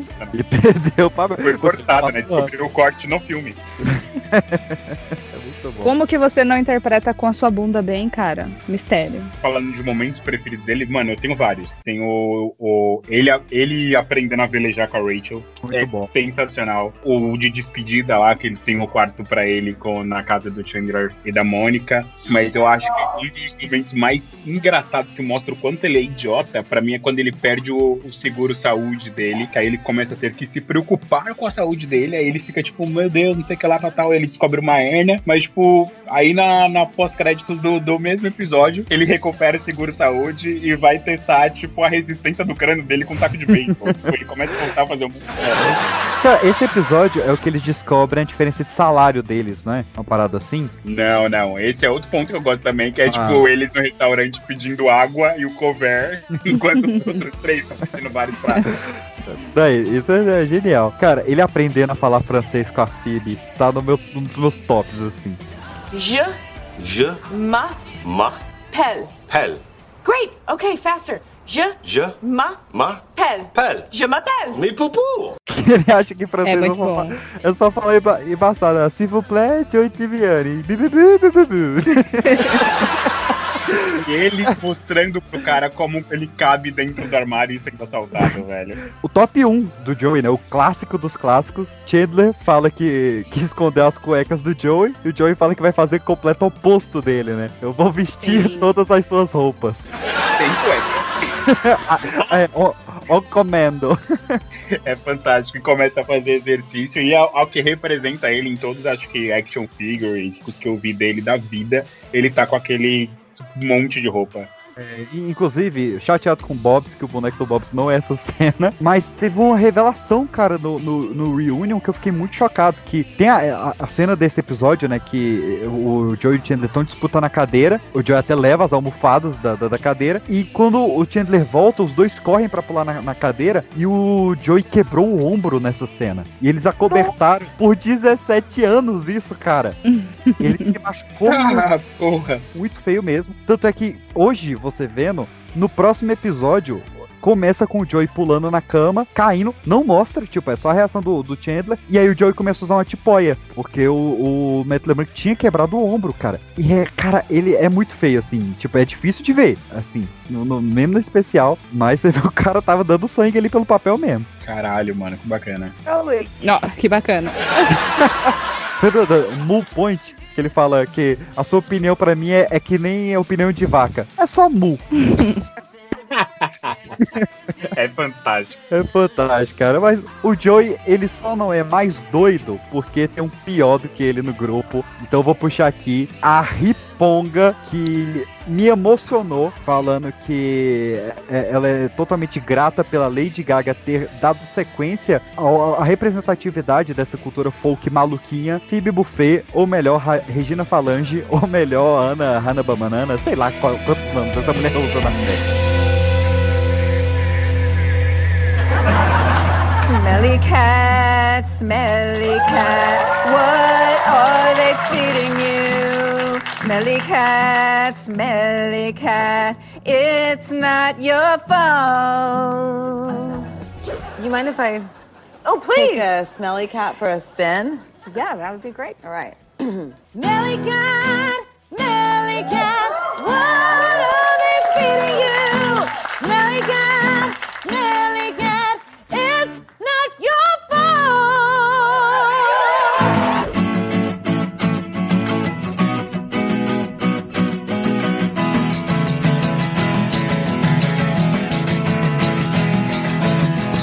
Ela é perfeita, é a minha preferida. Eu sempre falei pra Fernanda isso na época que ela não assistia. Eu falei, mano, você tem que assistir. Eu vejo uma cena da Phoebe e a Phoebe é você, cara. É as mesmas. Você é a Phoebe, tipo. É, é muito engraçado, velho. Pra mim é, é, é, é ver a Fernanda no nosso meio de amigos ali. Tipo, quando você pensa que nada, nada pode vir de diferente da merda toda que já tá acontecendo, ela vem com uma coisa extremamente aleatória e a gente racha o bico, tipo, 15 horas daquilo. Não, o que, eu, o que eu fico mais chateada é que eu sou uma mistura de Phoebe com Joey, cara. Eu não, olha, lamentável. É, eu, eu me sinto Mônica e Chandler. Eu não, não consigo me identificar só com um também. Eu sou Mônica e Chandler também. Mas eu sou, eu sou 90% Phoebe, com certeza. A Mônica e Rachel. Acho que eu tô um pouquinho da Rachel. Mas a Phoebe é bom porque o personagem dela, por mais que seja aquele personagem assim, bem, bem irritante, bem assim, não sei o quê, ela é muito madura, cara. Você Ela olha, é. ela para pra falar sério, cara, tu olha assim, porra, que mulherão da porra. Ela é muito Ah, não. madura. Ela, ela enfrentou o suicídio da mãe, a separação da irmã, morou na rua, assaltou o Ross quando criança. Tá lá, cara, e tá vivendo a vida, tocando em restaurante, inventando notas musicais, aprendendo a tocar violão sozinha. E, cara, morando num puta apartamento em Manhattan, saca? Então, é, ela é uma experiência de vida braba pra você seguir ali. Sim. E eu, eu acho foda como eles contam isso, né? Porque nunca conta isso numa atmosfera triste, né? Tipo, tá acontecendo qualquer coisa, ela salta assim, ah, tipo, aqui, igual a última vez que eu vi meu padrasto, com a cabeça enfiada no forno. Tipo, oi? né? Do nada, ela vai soltando as tragédias da vida dela, assim, de forma natural e leve, como já passou, É. já foi. E eu fico triste com ela, por ela, assim, por causa da irmã dela. Cara, a irmã dela é muito escrota, velho. que puto, puto. Mas a irmã dela proporciona uma das melhores cenas da Phoebe pra mim. Que é quando ela entra no apartamento e dá de cara com aquele pornô. E ela fica chocada e grita, né? Meu Deus, o que eu estou fazendo aí? Sensacional. É muito bom. Que, cara, isso é algo. Eu, eu nunca vi isso em nenhuma série, nem pré-Friends, nem pós-Friends, né? Porque você tinha a Lisa Kudrow fazendo Merabout, que era uma das maiores séries de comédia na época. O- os produtores de Friends não estavam conseguindo achar a atriz pra ser a Phoebe. A princípio, eles queriam muito a Ellen DeGeneres, só que ela tá fazendo a sitcom dela. E aí, o, o, o marido da, da, da Martha Kaufman fala: Ó, na minha série aqui no Merabout, tem uma atriz que é perfeita pra Phoebe. Só que ela já tá no Merabout. E aí, os dois sentaram e decidiram: falaram, Cara, e se ela tiver nos dois programas e uma personagem ser irmã gêmea da outra e eles ficarem fazendo crossover direto. E aconteceu, cara. Tipo, a Úrsula, ela é um personagem de outra série, do Merabout. Se você vai ver o Merabout, tem lá a Úrsula. E no não Friends tem as duas, saca? Eu acho que a Phoebe aparece no Merabout também, tipo, eles fazendo isso. E é muito doido, cara, muito doido. Até o episódio do Blackout, eu acho que foi o ápice, assim. Porque, como eu disse, passava as três em sequência, né, na TV. Começava com Merabout, passava Friends, terminava com Seinfeld. E aí no episódio do Blackout, tipo, o episódio de Merabout era a Ellen Hunt causando o Blackout. Aí o de Friends era os Friends passando pelo Blackout. E o de Seinfeld era o Blackout acabando. Tipo, cara, olha, é uma experiência que a gente nunca vai viver, saca? Sim. Foi única pra quem tava lá em 94 nos Estados Unidos e e tava vendo personagem de uma série participando de outra. É, cara, é tipo a gente tava vendo Breaking Bad e apareceu o Rick do, do The Walking Dead, que o Vince Gilligan já falou que os dois são no mesmo universo, saca? É, é muito Ou, massa. ou Jesse não levar droga pro Creed em The Office. Que- isso, é, isso é muito bom. E com Super Bowl, né? Eu acho muito. Cara, a melhor frase dela pra mim é: Eu vou beber tudo dessa festa pra sobrar menos pras crianças, cara. Tão bom. Saca? Que é, é maluquice dela, é inocência e ao mesmo tempo é mega inteligente dela. Tipo, eu vou dar essa desculpa esfarrapada que eu quero encher a cara aqui, foda-se. Cara, então, vou tentar escolher, mas tipo, ela descobrindo a Mônica Chandler. Oh, look, there's there's Monica and Chandler. Hey! Hey, you guys! Hey!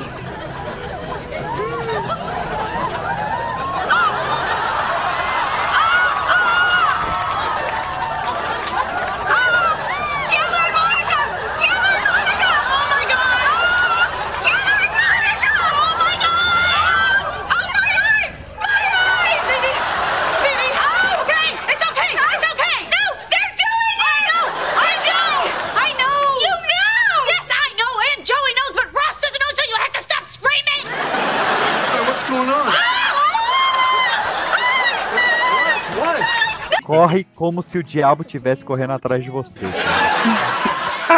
Fantástico. Eu gosto muito, tipo, do quando eles já descobriram tudo dentro da, da Mônica e do Chandler. E eles tentam forçar eles a se revelarem e ela vai seduzir o Chandler. Sim, é nossa. fantástico demais. E eu tenho uma frase dela que eu levo pra vida que é tipo, eu gostaria muito de te ajudar, mas eu não quero. É, cara, ela- ela- isso é no primeiro episódio, cara.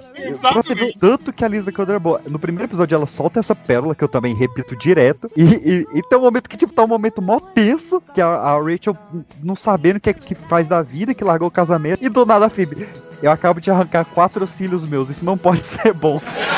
Nada, cara. Ai, meu Deus, já, já me veio mil memórias da minha vida agora.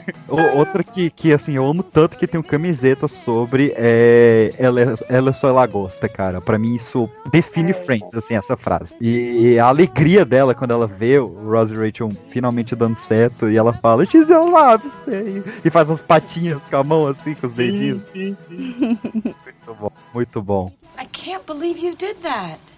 Yeah, well.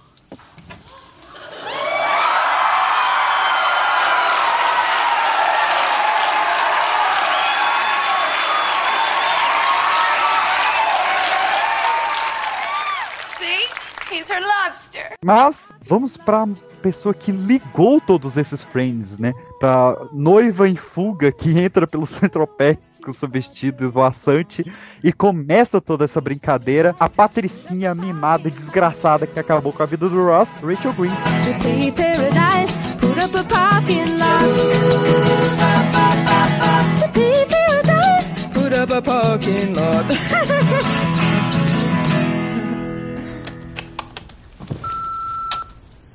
Ross, hi. It's me. I just got back on the plane, and I just feel awful. That is so not how I wanted things to end with us. It's, just that I wasn't expecting to see you, and then all of a sudden you're there and saying these things, and uh, now I'm just sitting here and thinking of all the stuff I should have said and I didn't. I mean, I didn't even get to tell you that I love you too. Because of course I do. I love you. I love you. I love you. What am I doing? I love you. Ah, I've got to see you. I've got to get off this plane. Oh my god. Excuse me. Please sit down. No, I'm sorry. I'm sorry, but I need to get off the plane. Okay, I need to just tell someone that I love them. Miss, I can't let you off the plane. Let her off the plane! I am afraid you are going to have to take your seat. Oh, please, Miss, you don't understand. Try to understand! Oh, come on, Miss. Isn't there any way that you can just let me off the? No! No! Oh, oh my god. Did she get off the plane? Did she get off the plane? I got off the plane.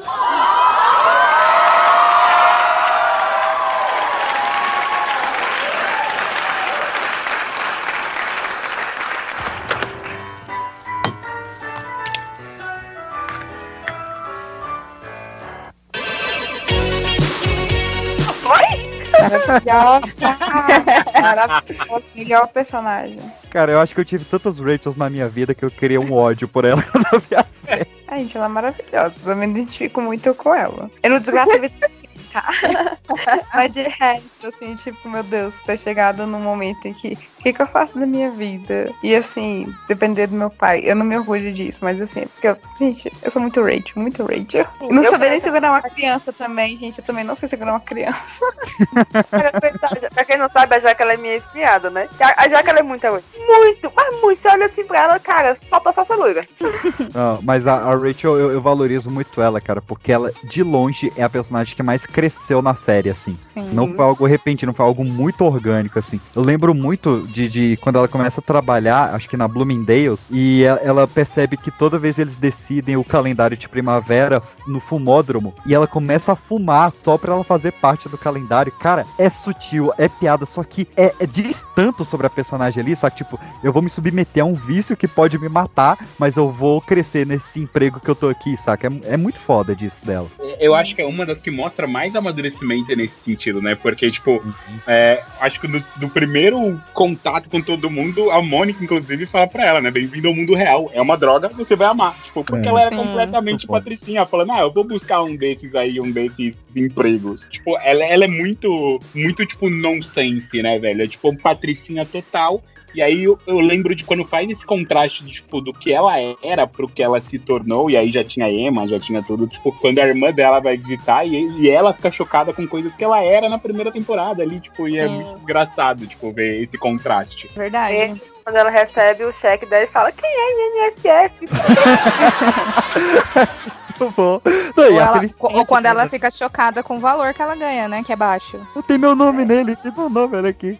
Não, é- essa época dela de garçonete é incrível, né? Ela trazendo os pedidos errados, ela, ela dando a bandeja para pro cliente, servir pro outro cliente. É muito bom. É fantástico, tipo, sentando no sofá lá, tipo, ai, Joey, ah, vou querer um bolinho, traz um pra mim também. Oi?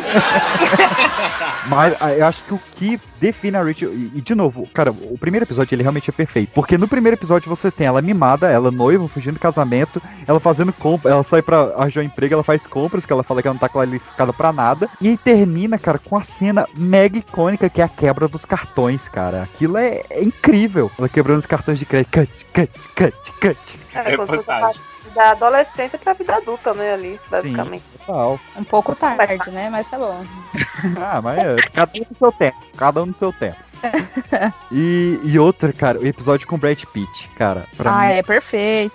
Muito bom. é muito bom, porque ela já tava, acho que noiva, ou acho que não tinha casado com ele ainda, mas ela disse que o Brad Pitt tava muito nervoso, muito nervoso assim, e tremia aquela coisa toda, mas eles têm uma química muito boa ali, e ela tá sensacional. O, o rumor dela que ela era hermafrodita na escola, é tudo muito bom ali. E é Eu icônica, né? gosto muito desse.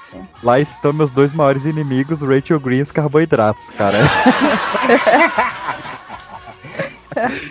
A Rachel, ela, ela traz essa visão, né? Tipo, de começar bem menininha. E realmente, assim, da primeira temporada até a última, ela muda totalmente o personagem, assim. Ela amadurece, ela aprende a ligar com algumas situações. Ela é colocada em algumas situações que você pensa assim, porra, se fosse eu, o que, que eu faria? Tipo, o emprego ou o amor, um amor e tal. Descobrir que o Ross era afim dela. Assim, ela passa por muitos momentos que você se coloca assim, no lugar da personagem e fala, pô, no meu lugar, o que, que eu faria?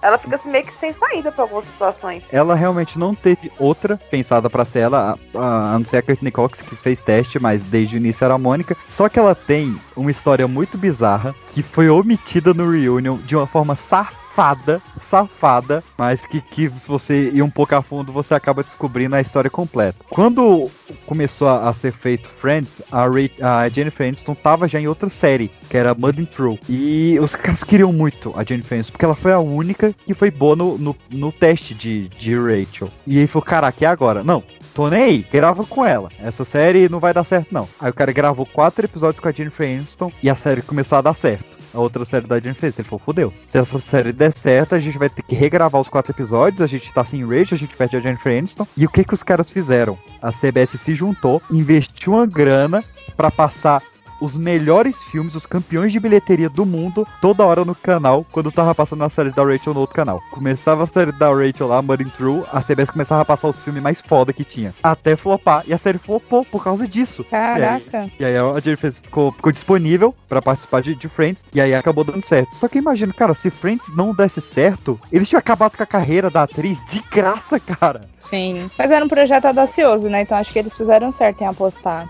Que a, a própria.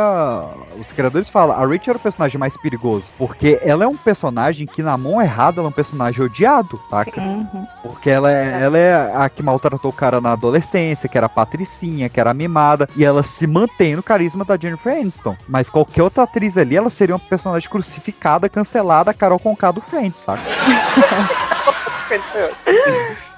E o que é estranho, que aí você vê que é desse ponto que a gente falou do amadurecimento. Ela é o que fala uma das frases mais usadas agora quando for o Friends voltou e teve seu review, que é aquele do sem útero, sem opinião. É. E que ela trouxe essa coisa desse feminismo que na época não era comum. É, é uma montanha russa, né, cara? Porque no, no início, é, meio que dava a entender que ela conseguiu subir na vida por ser bonita, né? E por, porque o Mark era afim dela. Só que assim, isso botou ela na Bloomingdale's. Quem fez ela crescer tanto na Bloomingdale's e ir pra Ralph Lauren ser chamada pra Paris foi mérito 100% dela. Então assim, ela começou, ela começou a carreira por uma questão machista, só que ela tem uma cruzada feminista muito grande, que ela tem todo um, um mérito absurdo dela ali, de, de ser a patricinha que sai, vira garçonete e, e se torna uma das maiores executivas de moda dos Estados Unidos. E, Sim. cara, esse arco dela é muito bom, muito bom. Sim, ela conquistando a Ralph Lauren ali também é fantástico, né, velho? Sim. Só que tem dois erros gravíssimos da Rachel em Friends. Primeiro, na verdade, três, vou repetir. Tem três erros gravíssimos da Rachel em Friends. Oh! Obrigado pela. Obrigado, O primeiro é o aniversário dela. Tem uma hora que, que o, o Gunter pergunta que dia é o aniversário dela, ela fala 5 de maio. E aí o, o, o Ross fala, você não vai perguntar o meu também? Ele, Não. Só que quando tem o aniversário lá do, do episódio Todos Fazem 30 anos, a Rachel fala que ela é de aquário. Então não bate. Ela teria que ter nascido, eu acho que janeiro ou fevereiro, não sei muito de signo. Sei que tá errado. É, por aí, né? Outra gravidez dela, que ela começa a gravidez em março de 2001. É falada a data quando ela fica grávida, porque é a data do. Ela descobre, ela descobre a gravidez, na verdade, em março de 2001, que é o casamento da Monica Chandler. E ela vai ter a, a Emma em maio de 2002. Ou seja, o bebê ficou 14 meses. Be- besteira, mas curiosidade legal. E a outra tem a ver com o nosso próximo personagem, né? O último Friends pra gente falar aqui, meu queridíssimo Chandler. Que ela e o Chandler se conhecem pela primeira vez várias vezes. Você tem o episódio do flashback que eles se conhecem no Sim. bar pela primeira vez. Você tem o dia de ação de graça que eles se conhecem, que é quando a Mônica corta um dedo do, do Chandler fora. E você tem o piloto no, no, no, no- no Central Park que eles se conhecem pela primeira vez na lanchonete. Tipo, as três vezes eles estão se conhecendo pela primeira vez. É muito bizarro isso. Eu lembro que isso foi, acho que, um dos únicos pontos que foi questionado, e aí eu não nem lembrava desse outro, mas, tipo, do flashback do Ação de Graças. Peraí, tipo, porque ele era amigo de faculdade de irmão dela, ele foi lá, ele conheceu, como assim não? E aí eu Pois lembro é. da galera falando da questão da plástica no nariz, tudo mais, total, que isso podia ter gerado não reconhecimento. Mas vamos falar então, meus queridos, do melhor personagem. Do melhor personagem da série. Quem, quem não. Quem discorda é clubista. Tia- Senhorita Chandler Belong.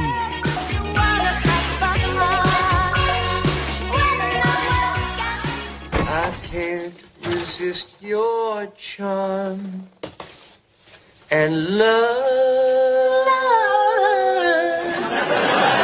I'll be a fool for you, I'm sure. You know I don't mind.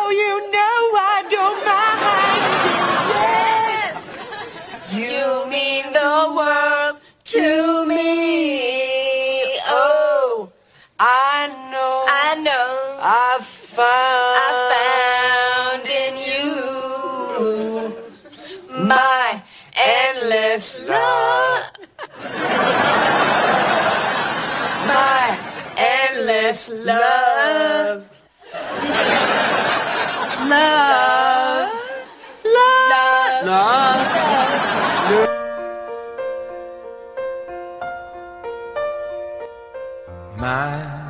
Ele é a minha meta de relacionamento.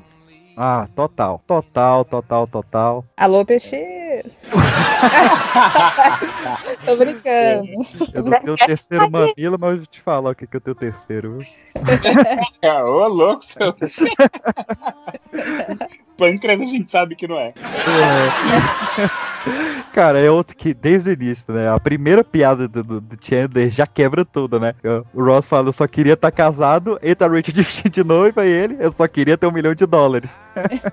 Exatamente, tipo, eu acho que o time dele pra essas coisas, né? Acho que o time dele é o que faz o sarcasmo ser tão fino, velho. Porque o cara é fantástico, ele é um astro. Ele é, cara, ele é. E assim, ele era o, um cara que já tinha trabalhado com os produtores, ele tinha feito Dream On, que era a série anterior da, da, da Call of Me do Crane. Só que ele tava em outra série também. Só que é um caso diferente da Rachel, porque.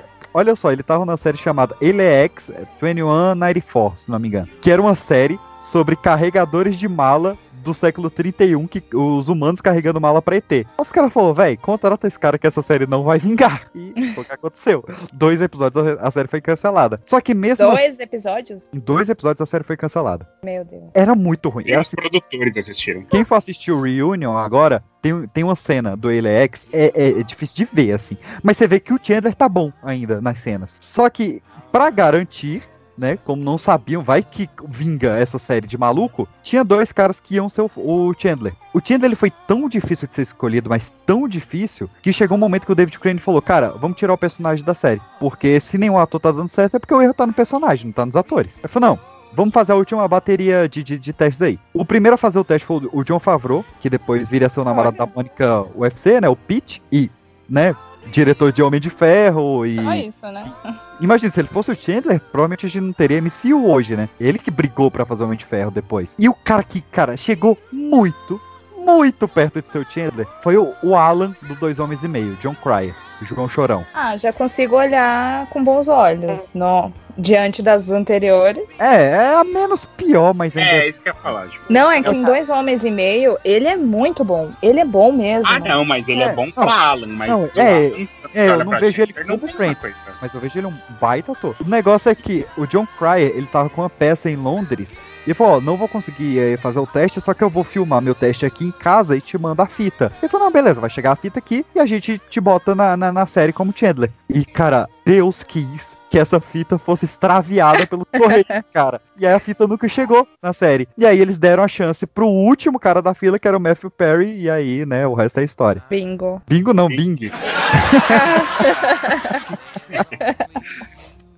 O sarcasmo dele é fantástico, a forma com que ele constrói o relacionamento com a Mônica é fantástico. Gosto da aleatoriedade dele, tipo, você tá lá no meio da conversa, do nada ele solta uma piada porque ele não consegue dar conselhos, ele não consegue contribuir, ele mete um. Sabe o que é estranho? O Pato Donald usa, usa- não usa calça, mas toda vez que sai do chuveiro, coloca a toalha na cintura. Dizer, Cara, pra que isso virou cultura pop, cara. Isso virou Exatamente. cultura pop, assim, esse comentário dele. É muito bom. E, né, ele fala isso, né? Oi, meu nome é Chandler Bing, eu faço piadas que eu tô desconfortável. Sim, e, sim, sim. E, e- e tem um momento que a, a Rachel tá mega mal, ele fala, ó, eu sou péssimo em dar conselhos, você quer um comentário sarcástico? é muito bom. E- Ele abrindo o quartinho lá escondido, eu gosto. Do clima daquele episódio. Você é bagunceira, você é bagunceira. é a Messi. É muito. Ele tem um episódio Mas, dele, assim- né? Na primeira temporada, que é o episódio do Blackout. Aquele episódio é dele, inteiro. É ele do, com a... do banco? É, que ele fica preso lá com, com, a, com a modelo da Victoria's Secret. É, Que é, o- é narrado por ele, é ele engasgando com chiclete. E a, a frase que eternizou ele, né? Que é, chiclete seria a perfeição. Ele é muito bom, é muito difícil escolher, assim, uma cena, uma frase boa dele. O cara é muito bom, porque, velho, não tem uma cena assim que você olha assim, pô, essa não, não caiu, não ficou legal. Mas, assim, a melhor cena que eu acho dele é quando ele faz a aposta de não fazer a piada. E, Enfim, ele, no final do episódio, ele faz a fantástico. Assim, cara, aquela- cena é sensacional. É muito E, Ele assim, consegue transmitir que parece que ele vai explodir, né? Se ele não falar. Sim, cara, e eu, eu também tenho essa de jogar assim, umas piadas, assim, totalmente. bom. Com minha chefe, meu patrão. Eu jogo umas piadas assim que eu, porra, eu tô só o quê hoje, hein? O que, que você sabe sobre piadas? Você é uma porta, você só sabe piadas de Doc Toc. Cara, tem Mas uma assim, pista. o Chandler, apesar de ser muito engraçado, ele passa. hum, ele é, o- cuida da- dos, dos amigos, né? Ele é carinhoso, ele é um paizão. Enquanto a, a Mônica é a mãe, o Chandler consegue ser o pai da turma, né? Ah, ele ele é consegue fazer isso juntamente com a piada. Cara, é muito besta, muito besta, mas eu acho que foi a piada que eu mais ri dele, que ele tá conversando sobre qualquer coisa lá com, com, com, com o pessoal, sobre, acho que até esse do No Uterus, No Opinion, e ele fala, não, é que se eu fosse homem, eu... Aí ele para, eu acabo de dizer se eu fosse homem. é muito bom. Essa frase é muito PX, de vez em quando ele Essa é. solta as frases dessas. Ele com a Janice, cara, é é tão estranho, porque eles combinam, eles são um bom casal, Janice? Oh my God! Hey, it's Glennis! só que são bizarros ao mesmo tempo, assim, é, é muito bom. É, E eu acho que a química funcionou tanto que se você parar parar, eu acho que a participação da Janice, ela é o, o spin-off que mais aparece, que mais, tipo, participa ali, que funcionou super bem. Tipo, tanto que se você pre- pesquisar, sei lá, eu pesquisei, óbvio, pro, pra gente gravar as frases mais icônicas de, de Friends, eu acho que dos coadjuvantes, ela é a única que aparece com Oh My God. Pô, eu não- você não vê uma de, de algum outro, sabe? Você não vê uma Susan, não vê um Barry, não vê qualquer um dos outros. Ah, mas ele é sensacional, cara. Que ela encontra ele e fala, nossa, que mundo pequeno. E, ele- mesmo assim, eu nunca esbarrei com a Beyoncé. exatamente. Eu gosto é de- exatamente desse ponto. Tipo, no episódio do Ross lá, que faz bronzeamento, ele. Onde você foi pra conseguir esse bronze? Ao sol? Tipo, é uma é, ele consegue ter.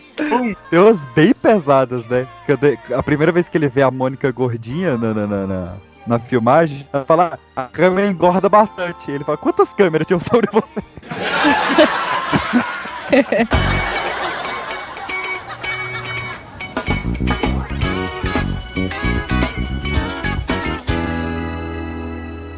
Mas ele é também, ele é o, o Pagliatti, né? Ele é o palhaço triste, né? E assim, é, quem acompanhou muito Friends nos bastidores acompanhou muito o vício do Matthew Perry.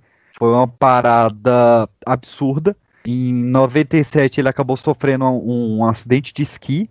É, ele tá ali na- no auge, né? Na terceira temporada. Ele acabou se viciando em Vicodin, que é o mesmo remédio que o Dr. House é viciado, né? E começou com Vicodin, foi passando para outras substâncias, foi passando para outras, virou alcoólatra. Ele se dopava tanto que durante três temporadas ele disse que ele não lembra de ter gravado, ah, da terceira Nossa. até a sexta, ele não lembra de ter participado da série. Tipo, ele vê os episódios, ele tem zero lembrança. E. E foi assim, piorando, e, e, e- e parecia que, que não ia parar, né? Ele foi internado na reabilitação em 2001, depois em 2010 de novo, e há pouco tempo de novo. E aí a, a série teve que se adaptar, né? Tanto é que teve uma temporada que o, Fran- o Chandler foi pra Tulsa. Foi. E botou que era meio que ele fugindo da Janice e tal, uma piadinha ali, mas era porque ele tava na, na reabilitação. Começa a surgir, cara, umas paradas ainda mais bizarras. Porque em 2019 ele acabou tendo um, um caso de perfuração gastrointestinal, né? Um, um caso bem sério, isso piorou o vício dele. E a, a ex-namorada dele, né, ou ex-mulher, não lembro agora, ela contou que quando ele já, ele já tava com 51 anos, ela grávida, não lembro se dele, mas ela grávida, e ele fazia ela ir comprar crack pra ele. Nossa. Porque ia ser pior ele ir não comprar, né? Ele falou, "Ó, eu vou comprar de qualquer jeito, mas você quer ir ou quer que eu, Astro de Friends, vá e acabo com a minha carreira por causa disso? E assim, é bem manipulador da parte dele, mas né, é um vício em crack, você não. É difícil Sim. você julgar, né? E hoje, cara, é, é muito feliz, né? Porque desde 2015 ele tá limpo e ele diz, né? Hoje eu consigo ver uma pessoa perguntando é, se, se ela consegue parar de beber, ele fala sim, eu consigo fazer você parar de beber, porque eu já passei por isso. Eu consigo livrar você de qualquer vício que você queira, porque eu já passei por isso da pior forma possível. E eu achava isso a parada mais pesada do Chandler, até saiu o maldito do Reunion agora.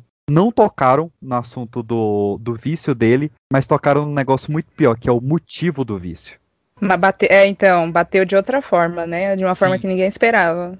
Porque a gente descobriu agora, depois de anos, que o, o Matthew Perry ele sofria de uma ansiedade tão grande em fazer o público rir em fazer as piadas darem certo, em ele ser um bom comediante, ele, ele chegava ao ponto de ter convulsão de ansiedade. Uhum. E ele dopado com crack, com álcool, com tudo, é o que tirava ele dali. E aliviava essa ansiedade. Mas ele, ele era realmente obcecado pela comédia de um jeito que, enfim, hoje ele tá com a peça em, em- em Londres também, e ele toda semana ele muda o roteiro, porque ele acha que não tá engraçado bastante por causa dessa carga que nós botamos em cima dele, saca? Dele ser o mais Uma engraçado. pressão enorme, né? Então, cara, é muito pesado, assim, o... é a parada do, do, do Pagliatti, né? O cara triste que vai no médico e fala, doutor, eu, eu tô em depressão, ele fala, ah, vai ver o palhaço Pagliatti, que ele faz todo mundo feliz, e ele fala, mas doutor, eu sou o palhaço Pagliatti. É a parada do Chandler, assim, né? É, eu, eu assisti a série num looping, né? Eu lembro que faltava pouco tempo pra sair da Netflix. Falei, ok, então eu tenho que assistir. Então eu não tenho esse parâmetro de assim, ah, essa é a temporada 1, essa é a temporada 2, porque eu fui direto. Uhum. Mas era surreal de ver as diferenças dele. Tinha, tinha a hora que ele tava gordinho, do nada ele aparecia magro. E eu ficava chocada. É um negócio assim, feio de ver mesmo. I mean, this isn't fair. You had your chance with her. You had your chance and you blew it.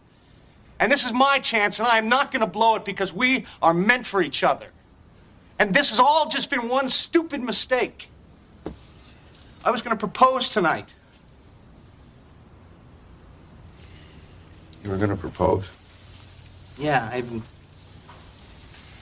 got a ring. Did you get a ring? No, I don't have a ring.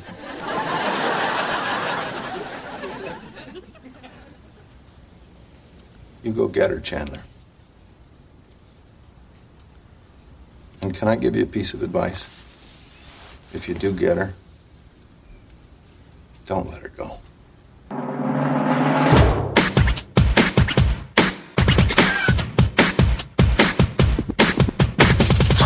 Richard. Nossa, o Richard, cara. O Richard divide meu coração, saca? Porque eu, Sim, pra a mim, gente tem dúvida, né, do que que acha É. dele.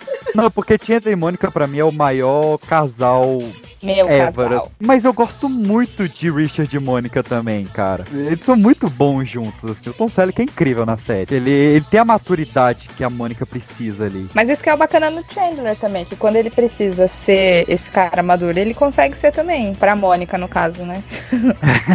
É, Eu gosto, inclusive, da participação dele, que é ele, eu acho que um dos únicos namorados da Mônica, que tiveram uns, que causa essa segurança no Chandler, né? Sim. E ele, inclusive, vai pedir conselhos pra ele, tipo, vai atrás dela na casa dele. É insano, velho. É, é, é o plano retardado do Joey, né? De, do, do, do Chandler fingir que não quer casar pra fazer uma surpresa pra ela e a Mônica acaba terminando com ele e voltando, tentando voltar pro Richard, né? Que o Uhum. Richard queria casar com ela. É, tem aquela questão da maternidade, né? Que ela sonhava em ser mãe e tal.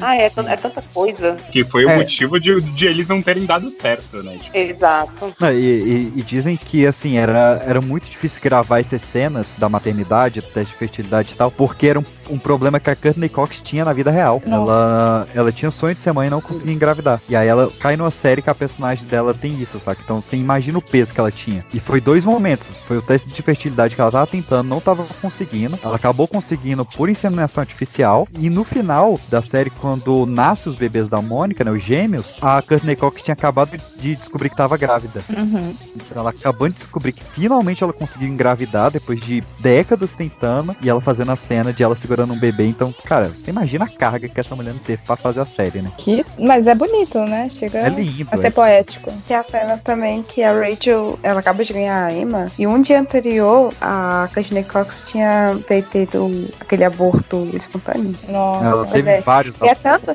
é tanto que assim, na série, você, você assiste, dá, a barriguinha dela tá um pouquinho assim, exposta, sabe? É, eu só reparei no finalzinho mesmo. Ela tá usando roupas mais folgadas e tudo, né? Mas muda o estilo se a gente reparar, porque eles conseguiram dar uma disfarçada no. É, então, eu Ah, só consegui reparar porque eu vi em algum site falando sobre curiosidades. Eu ainda não tinha acabado, então quando eu assisti eu já sabia. Não foi de olho mesmo, não.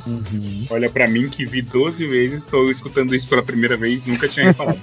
É, que- É. é- é bem sutil, é bem sutil mesmo. É. É, né? Você vê que ela esconde muito a barriga. Ela tem muita cena. É, ela o começa a ter figurino muita cena de muito costas e bem, tal. muito bem mesmo. Ah, a- até o início da gravidez da Lisa Kudrow, né, da, da, da Phoebe, ela escondeu muito por muito tempo, até que o- os roteiristas falaram, não, vamos engravidar a Phoebe também, né? E aí bota ela pra engravidar do irmão, sabe? Você vai ser barriga de aluguel do irmão e, e da, da velha do Set Seven Show. E trazem, cara, o Giovanni Ripsi, que é um dos caras mais engraçados do mundo, cara. Ele é muito bom. You guys, you're gonna have a baby. They're gonna have a baby.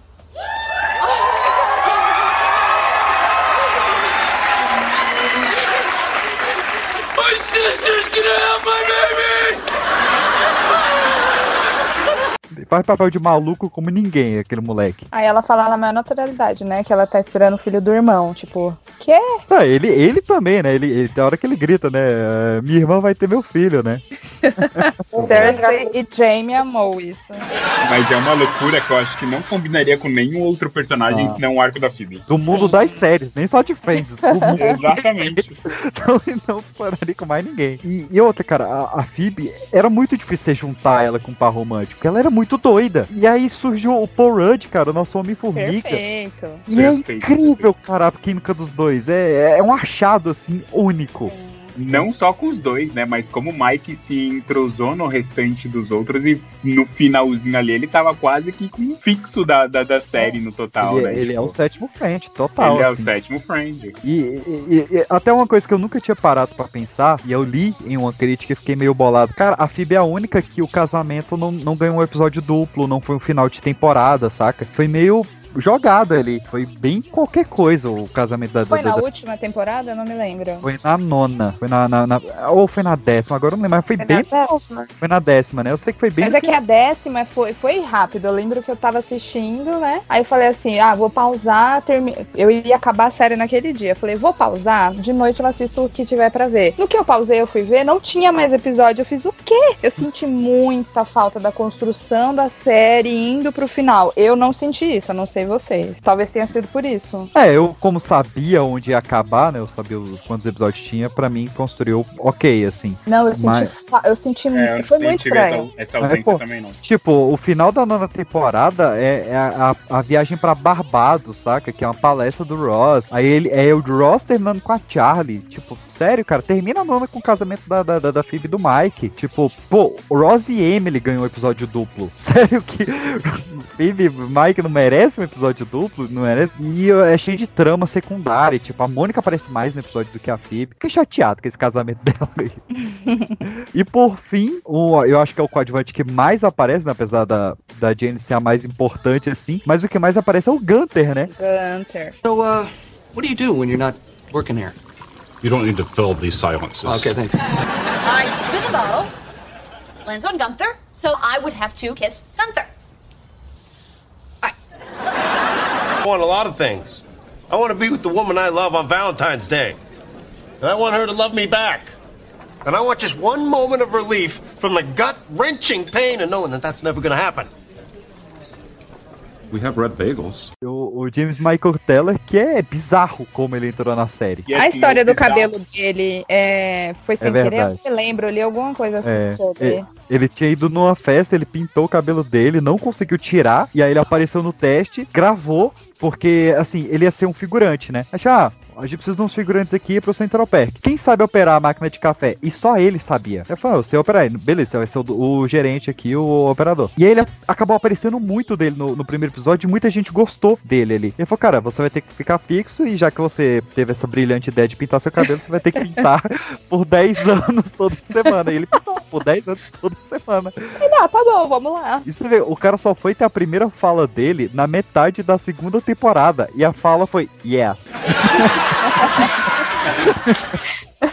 Inclusive, hoje, dia 28 de maio, é aniversário dele. Olha aí. Do Gunter ou do James Michael Teller? Não, do James. Ah, Sabia tá. o aniversário do Gunter, cara, tem que ser muito fã. Tem que ser não muito Gunter. falado. Tem nem Tem que se ser muito. Gunter. É, porque o Gunter, ele é meio que um ghost, né? Tipo, ele aparece, faz a interação dele com a Rachel e deixa claro que ele caga pra todo o resto. Cara, o, pra- mim o melhor, o melhor momento dele, a Rachel tá fazendo cruzadinha lá, e ela faz a primeira vez sozinha, ela, eu terminei, eu terminei, mas não tem ninguém pra, pra eu abraçar aqui pra comemorar. Aí você só vê as panelas caindo dentro da cozinha. Corre, é muito bom, cara. O Gunther é sensacional. Eu preferi um, um spin-off dele do que do Joe. É, seria muito mais sentido.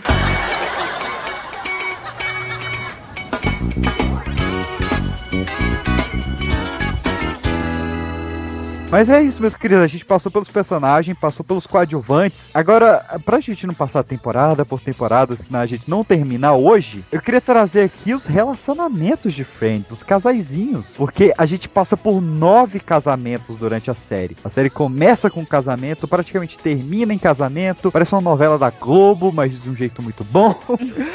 a série é responsável pelo primeiro casamento gay da história da TV aberta, que foi Carrie e Susan. E você imagina, né? A Ellie tinha acabado de ser cancelado porque ela falou que era gay. E aí Friends vai lá e bota um casamento, cara.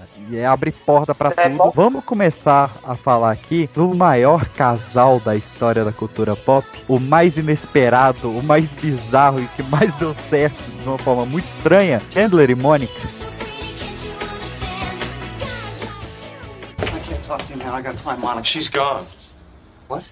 She's gone. She had a bag and she left. What are you talking about? She was all crying. She she said you guys want different things and, and that she needed time to think. Well, why didn't you stop her? Why didn't you just tell her it was a plan? I, I did. I told her everything, Chandler, but she wouldn't believe me.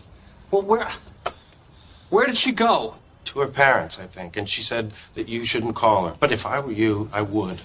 I can't believe I ruined this. I am so sorry, man. You wanted it to be a surprise. Oh my God.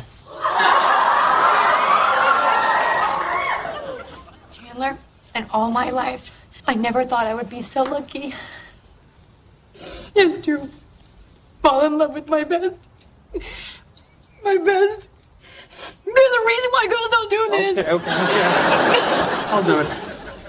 I thought. Wait, I, I can do this. I thought that it mattered what I said or where I said it. Then I realized the only thing that matters is that you, you make me happier than I ever thought I could be. And if you let me, I will spend the rest of my life trying to make you feel the same way. Monica, will you marry me?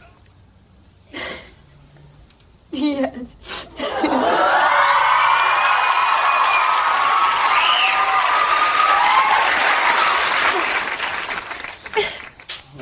I knew you were likely to take a wife. Can we come in yet? We're dying out here.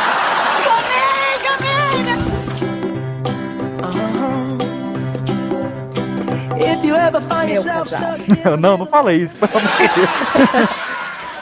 Cara, que casal, que casal, velho. É, Meu Deus, eu meu acho- sonho é ter uma relação daquela, cara. Vamos lembrar como é que ele começa, né? Foi muito sem querer que deu certo. E, e depois a gente descobre que, que era pra ter sido o Joey, né? E isso é muito pesado. Que ela, foi, ela foi pro quarto procurando o Joey e por acaso o Chandler abriu a porta lá. Vai tu mesmo. Só tem tudo, vai tu mesmo.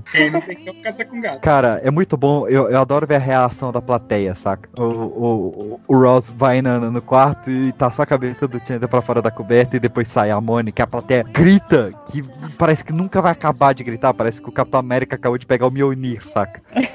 é muito bom. Eu, eu assisti esse episódio na Warner, aí esse episódio que eu falei, ok, vamos assistir certinho pra entender melhor. E eu já tinha visto outras vezes, mas foi nesse episódio especificamente, naquele dia que me deu clique, né? Ok, vamos tentar. Uhum. Já começou com spoiler. Exatamente. Não, mas Uma eu acho que já, já tem tanto tempo. Não, já tinha tanto tempo, gente, que eu, eu já conhecia muita coisa da série. Eu acho que não, não teve nada que eu não esperasse que fosse acontecer. Eu acho que eu já sabia tudo mesmo, eu só não sabia como aconteciam. Por isso que eu gosto do pós-Londres, né? Do pós-arco de Londres, é quando eles vão pra Vegas e aí eles vão tentar casar na capela e começa a aparecer o Ross e Rachel e tudo. Tipo, tudo que eles vão fazer parece que são sinais e, tipo, a cena toda, o episódio todo é muito da hora nesse sentido.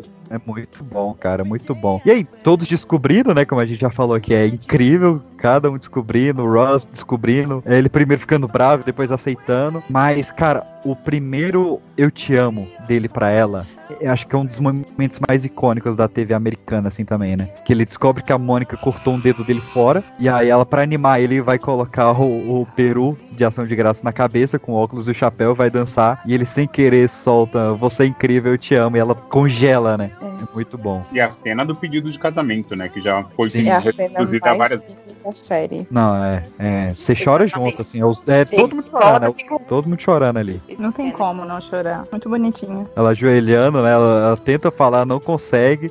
E ela fala: tem um motivo pra não ser a mulher que faz isso. É muito... Porque Friends tem essa genialidade, né? Ela, cara, pode ser a cena mais tensa, mais emotiva, mais pesada que tem. Ela consegue quebrar com humor. Isso é, é algo que eu não vou dizer que eu prefiro ou, ou desgosto uma da outra, mas que o How I Met Your Mother foi num caminho totalmente diferente. No How I Met Your Mother, quando a cena, a cena é pra ser triste, ela é triste. Ela te quebra ali. Ela não tem alívio cômico. No Friends, não. Parece que eles não conseguem, saca? Eu não consigo lembrar de um episódio que eu não tenha rido. Não, não tem, não tem. No- e, e não tem tipo um episódio tipo Maluco no Pedaço, saca? Que é ele brigando com o pai e o episódio termina triste. Nenhum episódio de Friends termina triste, saca? Todos têm, têm uma piadinha, então, não, não, não, não. E você. Vou mais um. pesada entre o Ross e a Rachel, o Joey termina fazendo piada, andando lá dizendo que ia fazer xixi e tal. Então, Sim. realmente, não tem uma cena que termina naquele clima triste e tal. Então vamos pro casal principal, Ross e Rachel. Oh, I missed you. I missed you too. Oh, so nervous about that letter. But the way you owned up to everything, it just showed me how much you've grown, you know? I suppose. You have, Ross, you have. You should give yourself credit. I mean, my mom never thought this would work out. She was all, once a cheater, always a cheater. Mm-hmm. But if time was what you needed just to gain a little perspective. We were on a break! Coffee house? You bet. And for the record, it took two people to break up this relationship. Yeah, you and that girl from the copy place, which yesterday you took full responsibility for. I didn't know what I was taking responsibility for, okay? I didn't finish the whole letter. What? I fell asleep. You fell asleep? It was 5:30 in the morning, and you had rambled on for 18 pages. Front and back! Oh, you know, I can't believe I even thought of getting back together with you. We are so over. Uh, uh, uh, Fine by me! Oh, just so you know, it's not that common. It doesn't happen to every guy, and it is a big deal.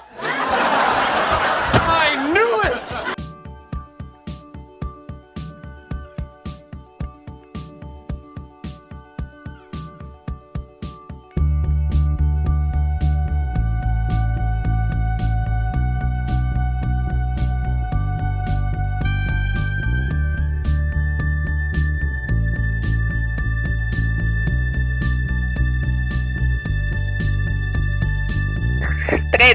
Você tá contradizendo, né? Você falou que tá Ratinho!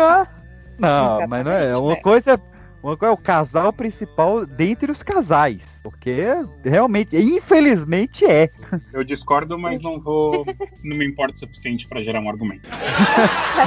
E aí, Cara, traiu ou não traiu? Não, A estavam Aniston dando disse tempo. que sim. Não, É, estavam eu acho que não. Ó, eu acho complicado. Mas é, é muita sacanagem, tipo, ser no mesmo dia. Tipo, no mesmo dia. Cara, horas mas foi uma coisa que ele foi atrás. ah, Já ouviu aquela coisa que é a oportunidade faz o ladrão? Ele, Gente, teoricamente, eu, estava eu, solteiro, eu triste, posso falar. apareceu. Eu posso falar com, com causa, porque passei por isso, gente. É uma merda. Por mais que você olhe e você fale, ok, eu estou separado, é muito zoado. É, o- trazendo os dados técnicos, né? Na pesquisa feita nos Estados Unidos, 75% da população falou que sim, eles estavam dando um tempo. Mas só 39% falou que era aceitável o que o Ross fez. É o que eu falei Esse mais tempo né? não devia ser feito. A a Rachel, a gente se coloca no lugar dela em várias situações, né? O que acontece? A gente sabe que casal, quando briga, nem sempre aquela briga é a briga definitiva. Tipo assim, vai cada um pro seu canto, vamos pensar, vamos ficar a cabeça amanhã e a gente conversa. E assim, foi a primeira, assim, entre aspas, a primeira briga deles como casal. E, pô, é, custava esperar uma noite? Tava, tipo assim, esfriar a cabeça e Uhum. tal. Aí bucha lá com outra mulher. No outro dia ainda esconde ela atrás da porta, sabe? Pra ela não. Cara, isso é uma traição, sim, e eu não perdoaria. Pronto. Ah, mas assim, ele não foi atrás de trair também, né? Tipo, ele, Não, ele é tava na, na, na festa com os Mas bom amigos. senso Mas, acontece. mas ele aceitou, né? Ele aceitou o beijo da outra. O pior, ele transou com a outra. Se fosse só o beijo, dava pra pensar. Mas ele transou Mas com a ela. mulher que ele amava tinha acabado de falar pra ele que não queria nada mais com ele, cara. Ela apareceu Não, assim, e foi a parada do Mark também. Né? Ligou e a- Mas você, e você, você vê, é justamente o que ela falou. Você percebe que é uma briga boba de casal, que no outro dia ela tá na porta dele. Então, mas tem a parada. Uma briga boba, foi uma briga Ele- Mas o Ross é lesado. Ele liga pra ela e ele ouve a voz do Mark no apartamento, cara. Isso, isso foi o que quebrou ele, que tirou a razão do cara, saca? O cara não, não conseguia pensar direito. Que, pô, velho, eu terminei. é, Ela termina comigo por, por decisão dela. Eu vou ligar pra pedir desculpas e ela tá com o cara que eu sempre tive ciúme e ela sempre negou que tivesse algo com ele. Então, tipo. Não, eu entendo, eu assim, eu não julgo tanto a situação, porque eu entendo todas as partes, mas eu não acho que foi uma coisa bacana. Não, não foi. Mas a- eu, eu dou mérito pra série. A série constrói pra você ter essa dúvida, cara. Você não Sim. consegue bater uma certo quem tá certo e quem tá errado. Porque você pensa, pô, o Ross foi o que fez a pior cagada. A gente, a gente vê os dois lados. Eles não veem. Então, pô, o Ross fez a cagada. Só que, beleza, é, ela não vai perdoar ele de jeito nenhum. Tipo, ele, ele, ele fica cinco horas lá com ela. Ele pede de joelhos. Cara, ele dedicou a vida dele pra ela inteira. A vida inteira dela, ela rejeitou ele. Ela sabia que ele gostava dele, ela nunca quis. Ela foi gostar dele quando ele já tava com outra. É, Quando ele foi casar, ela foi lá estragar. Que a falou: se você for lá, você vai estragar. O Dr. House falou: se você for lá, você vai estragar. ela foi. E aí, pô, ela não perdoa ele, saca? Tipo, eu acho errado o que ele fez, mas eu acho passível de perdão. Eu perdoei, né, então. Nesse momento, Fernanda chora. É o que eu tô falando, eu causei aqui nessa situação, mas pra mim eles tinham dado um tempo. Ponto. Mas não, não é que seja certo, não é certo. Mas aconteceu, pô. O cara tá com aquele sentimento que é como o PX falou de putz, ele ouviu o, a voz do outro cara lá, ele quer vingança. Ele vai fazer, ah, você fez, eu vou fazer também. Na mente dele. Sim. Mas certo não é. O que eu acho errado de toda a situação é diferente da minha. A minha eu vi que aconteceu e, ok, a vida seguiu normal. O que eu acho que o Ross errou foi em ter escondido. Acho que ele poderia ter falado. Mas aí, aí também teve muito erro do lado dela, né? Cara, a lista, o que ele faz no caso, né? Que o Chandler sugere, ele faz. Pô, ele, ele fez uma lista pra ver os prós e contras dele namorar a Julie e namorar a Rachel. E ela acha a, a, a- a lista e vê, tipo, um absurdo, termina com ele nunca mais quer falar com ele. Cara, o, o defeito principal da Julie na lista escrita é ela, ela não é a Rachel. Tipo, ela não Uhum. olha isso, saca? Hum. Não, esse eu achei que ela Mas é levou a ela máxima fala, mesmo, né? A diferença. Não, mas é como ela fala. A diferença entre eles é que ela sequer faria uma lista. Ela sequer pensaria duas vezes antes de ficar com ele, entendeu? É isso que ela coloca. É, ela- que ele ainda ela pensou, entendeu? Ele pensou, cara, é ele ou ela. Cara, ele sempre gostou dela, não tinha nem o que pensar, entendeu? Mas sim, ele ainda colocou na mesa. Ela não pensaria. É, É, isso que ela coloca. Ela não pensaria. Ela pensou a vida inteira e ela escolheu por Isso, outro. A vida isso inteira ela, ela escolheu o chip. Ela escolheu o chip. A vida inteira ela escolheu outro cara. Mas, ela, mas naquela época ela não gostava dele, entendeu? Ah, mas- ele É, sempre mas gostou dela. ne- ne- ela começou é o a gostar dele no final da primeira temporada. Não, mas ele se coloca no lugar aí. dele. Se coloca no lugar dele. Tipo, eu gostei da menina a minha vida inteira e ela não quis. Eu gostei a vida inteira ela não quis. Eu conheço obrigada. outra pessoa legal. Eu, eu, eu, eu conheci outra pessoa legal agora, a Julia, a japonesinha. Quando eu tô feliz com ela, eu finalmente tô no relacionamento. Aí vem ela e fala: Ah, agora, agora eu gosto de você. Termina com ela pra Ela- mim. Porra. Ela só fala. sério? Ela, não, ela, ela não fala, ela não obriga ele a fa- a fazer nada, entendeu? Ela só fala, ah, velho, eu tô gostando de você. Mas você tá com a Julie. Aí ele faz o, a escolha dele. Ela não obriga ele a fazer nada. Entendeu? Nessa ela também não é obrigada a gostar sempre dele. Ele que sempre gostou dela. Quando ela começa a gostar dele, é que ela vai atrás. Mas é, ela não obriga ele a fazer nada. Foi tudo escolha dele. Ela raspou a cabeça da Bonnie. Ela raspou a cabeça É, da namorada. Isso foi errado. Isso foi Cara, sacanagem. ela fez a carta de 18 páginas falando que o Ross tivesse que assumir 100% da culpa. Lembrou 18 da páginas, frente e versa. Lembrou da carta? Cara, não, não, não, não dá, não dá. Frente Eu- e versa às 5 da manhã. pois é, cara, não sei como é que você dorme à noite, não se preocupe, ainda tem a sua carta, cara. É isso.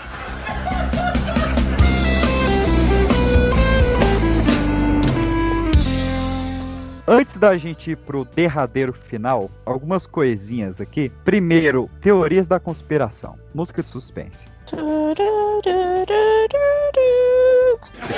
Steven Spielberg. Cara, uma mais bizarra do que a outra. Acho que vale a pena trazer aqui. Porque elas fizeram muito sucesso nos Estados Unidos nos anos 90. É, imagina se tivesse saído depois de Lost, né? Mas a primeira era que tudo não, não passava da imaginação da Rachel, que a série ia acabar com a Rachel ainda no Central Park olhando os amigos e imaginando a vida inteira. Achei muito esquisito. Zoado. É, não, não, não. Ninguém nunca defendeu essa teoria, só jogaram. A que foi realmente defendida é que tudo se passa na cabeça da Phoebe. Que ia terminar com a Phoebe é, parada no violão e olhando eles e ter imaginado a vida inteira dela com eles. Não A, faz sentido. A criadora de Friends defende essa teoria. Ela fala, eu só não fiz porque seria muito triste. Tipo, pra mim é é a cena mais triste do mundo, saca? Você vê que é a Phoebe vai continuar sendo a doida, rejeitada, solitária e nunca vai ter tido a vida que a gente vê ela tendo. Se não fosse por isso, esse seria o final de Friends, cara. Olha Credo. perigo. perigo. Horrível. Aí tem realmente a, a teoria do Starbucks, né? Que o Starbucks financiou Friends pra criar o costume de tomar café. Tem uma, cara, que ela faz muito sentido, que é que o Ross perdeu a custódia do Ben em algum momento da série. Porque não só o Ben para totalmente de aparecer, cara, o Ben não vai pro casamento do Ross, saca? Com, com, a, com a Emily. É em Londres, né?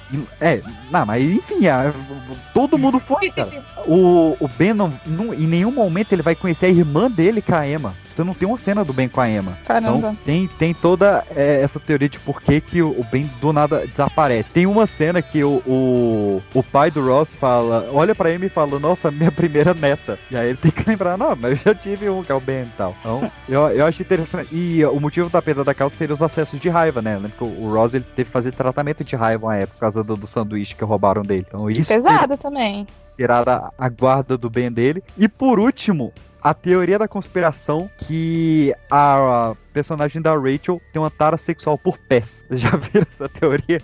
Não. Na primeira temporada, ela fala que ela quer um, um marido que, que faça ela sentir tanto prazer que faça seus dedos dos pés enrolarem. Até aí tudo bem, é algo normal, uma boa descrição de, de orgasmo. Na terceira temporada, ela tenta pintar as unhas do pé do Ross. Na quarta temporada, quando a Mônica tá falando das zonas erógenas lá, do 777, a Rachel fala, ó, e os dedos dos pés também. E tem, cara, eu, eu, tenho, eu tô olhando aqui, tem uma lista de todos os episódios que a Rachel cita pés em relações sexuais. Tem gente com muito tempo sobrando. Puta que pariu, Eu nunca ia pegar isso na minha vida. Sim. Não quer reparar. Bizarro. Ainda antes da gente ir pros finais, meus queridos, que já tá gigante, eu vou me ferrar pra editar amanhã. Uh! Participações especiais.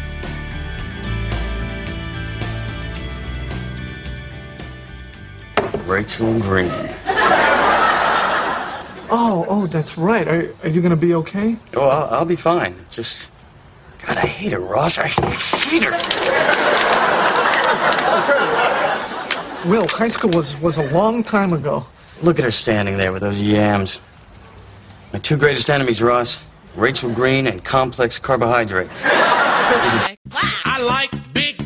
Tem as maiores participações especiais em quantidade e, em certo ponto, qualidade também. Apesar de terem séries incríveis, né? O próprio Big Bang Theory trouxe Stan Lee, vários e William Shatner, o How I Met Your Mother trouxe Katy Perry, mas Friends tem uma gama que não daria pra gente citar todas aqui. Então, quais vocês lembram, assim, que marcaram muito vocês? Um ator muito famoso, um personagem muito famoso? Eu lembro Ah, um do gente- Brad Pitt, né? É, isso que eu ia falar. Um que a gente já falou é o Brad Pitt. Muito Mas, bom. cara, teve bastante. Bastante, velho. Nossa, a Reese Witherspoon, a- a- ela era irmã da, da Rachel, né? Uhum. Ah, muito bom, muito bom. O Dr. House foi um que marcou muito o Hugh Larry. Teve Bruce Willis. Bruce Sim. Willis, cara, o Bruce Willis é o caso mais bizarro, porque era pra ter sido Paul McCartney ali, que foi escrito pro Paul McCartney esse papel, só que ele teve que regravar algumas coisas do disco, entrar em turnê. E aí aconteceu que o Bruce Willis e o Matthew Perry, né, o Chandler, eles estavam fazendo um filme chamado Meu Vizinho Mafioso. E o Bruce Willis achava o filme uma merda. Ele falou, cara, a gente fez o pior filme de comédia do mundo. O Matthew Perry falou, cara, quer saber,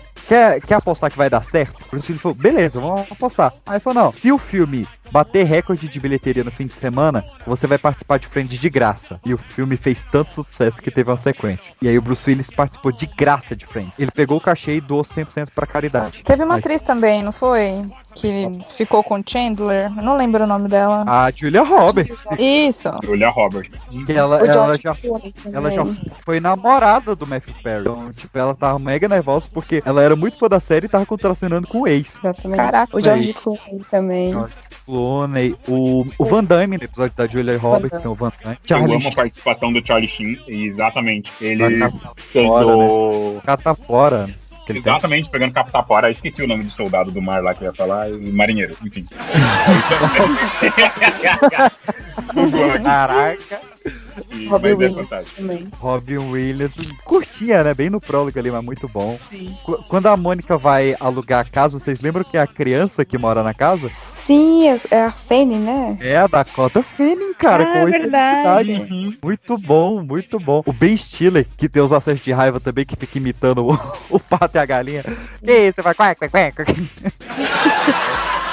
A, a Brooke Shields, né, do Alago Azul, que ela, ela é, ela é uma, uma fã obcecada pelo Dr. Draker Murray. Nós tem uma que é a, a irmã da, da Rachel, que eu não sei pronunciar o nome dela, mas que ela tava estourada. Cristina Applegate. Não, a outra. A, é a Reese. Ah, Reese, a Reese, Eita! As duas irmãs de- dela são famosas, né? Exato, mas a Reese ela tava estouradaça na época, então tipo, foi bem boom. É, ela tava fazendo várias comédias românticas. Foi na época do Legalmente Loira. Cara, Realmente o, loira já tem tanto tempo.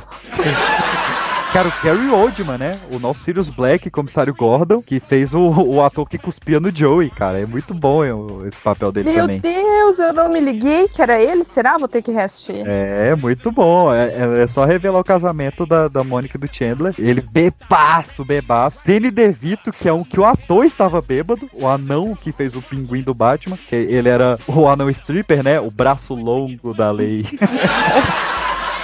E uma que me marcou muito pessoalmente que foi a, a Anna Ferris. É a protagonista do Todo Mundo em Pânico. E ela Minha foi. rival. Ela foi a. É, né, na, na época era casada com o Chris Pratt. E ela foi a, a, a barriga de aluguel da Mônica, né? Ela é, eu acho sensacional essa atriz. Muito boa.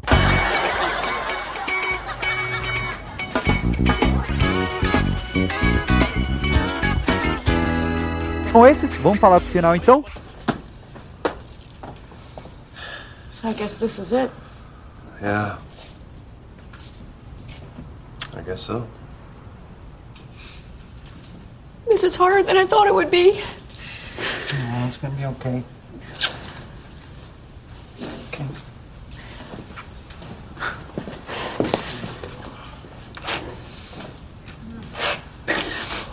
Well, do you guys have to go to the new house right away, or do you have some time? We got some time. Okay, should we get some coffee? Sure. Where?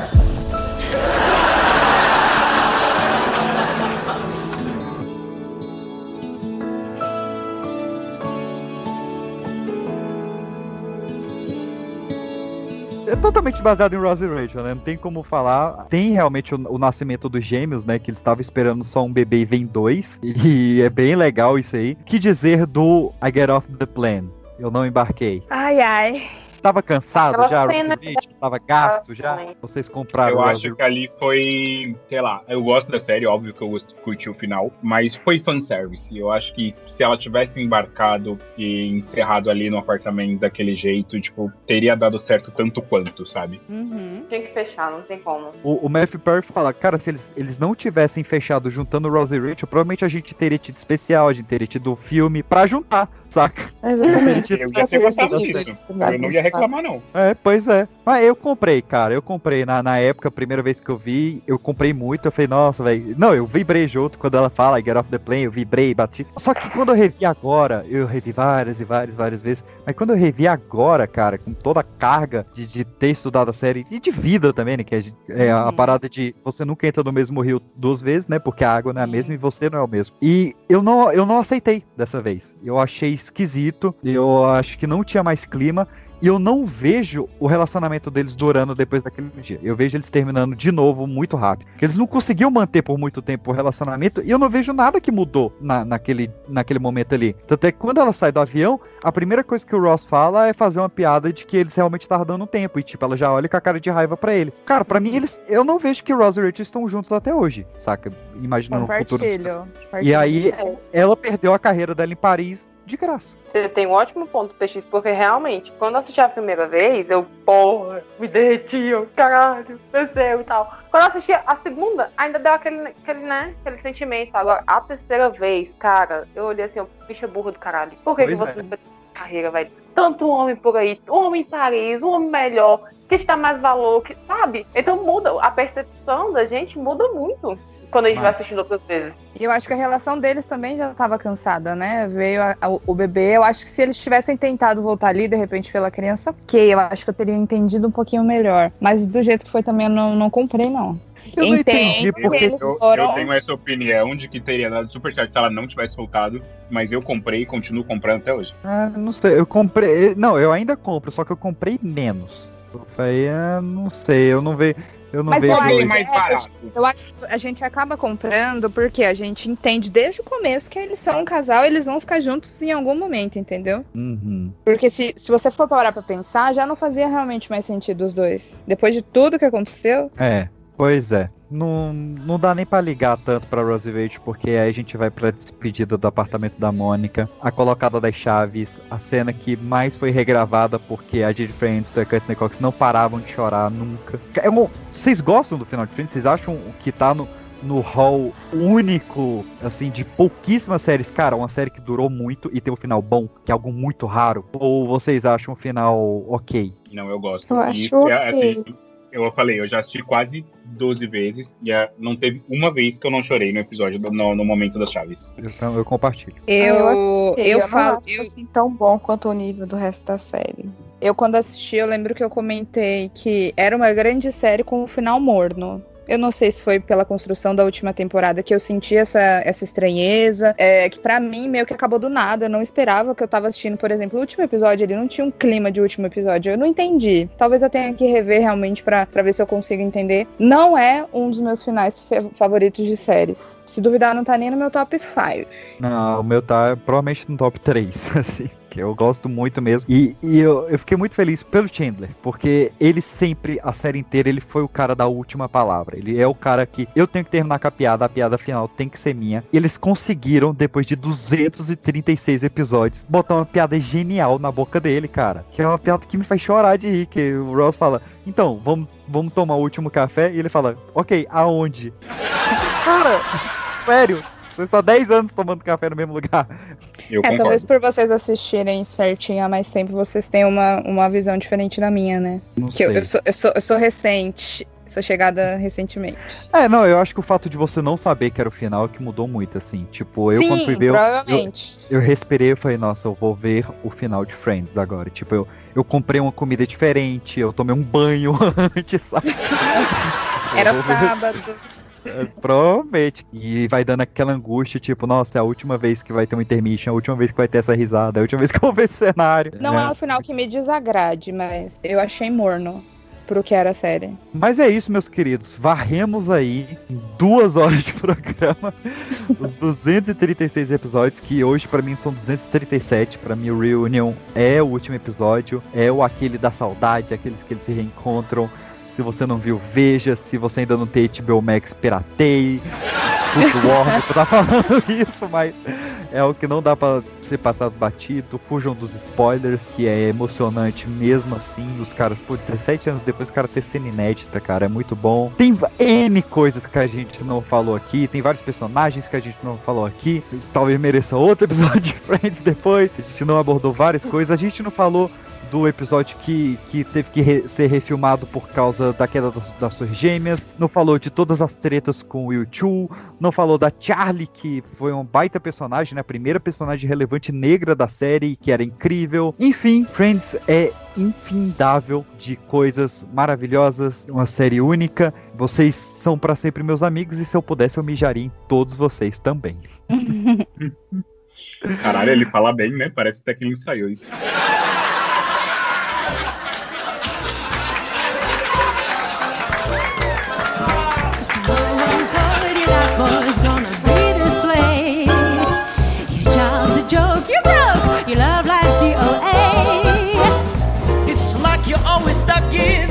kid When it hasn't been your day, your week, your month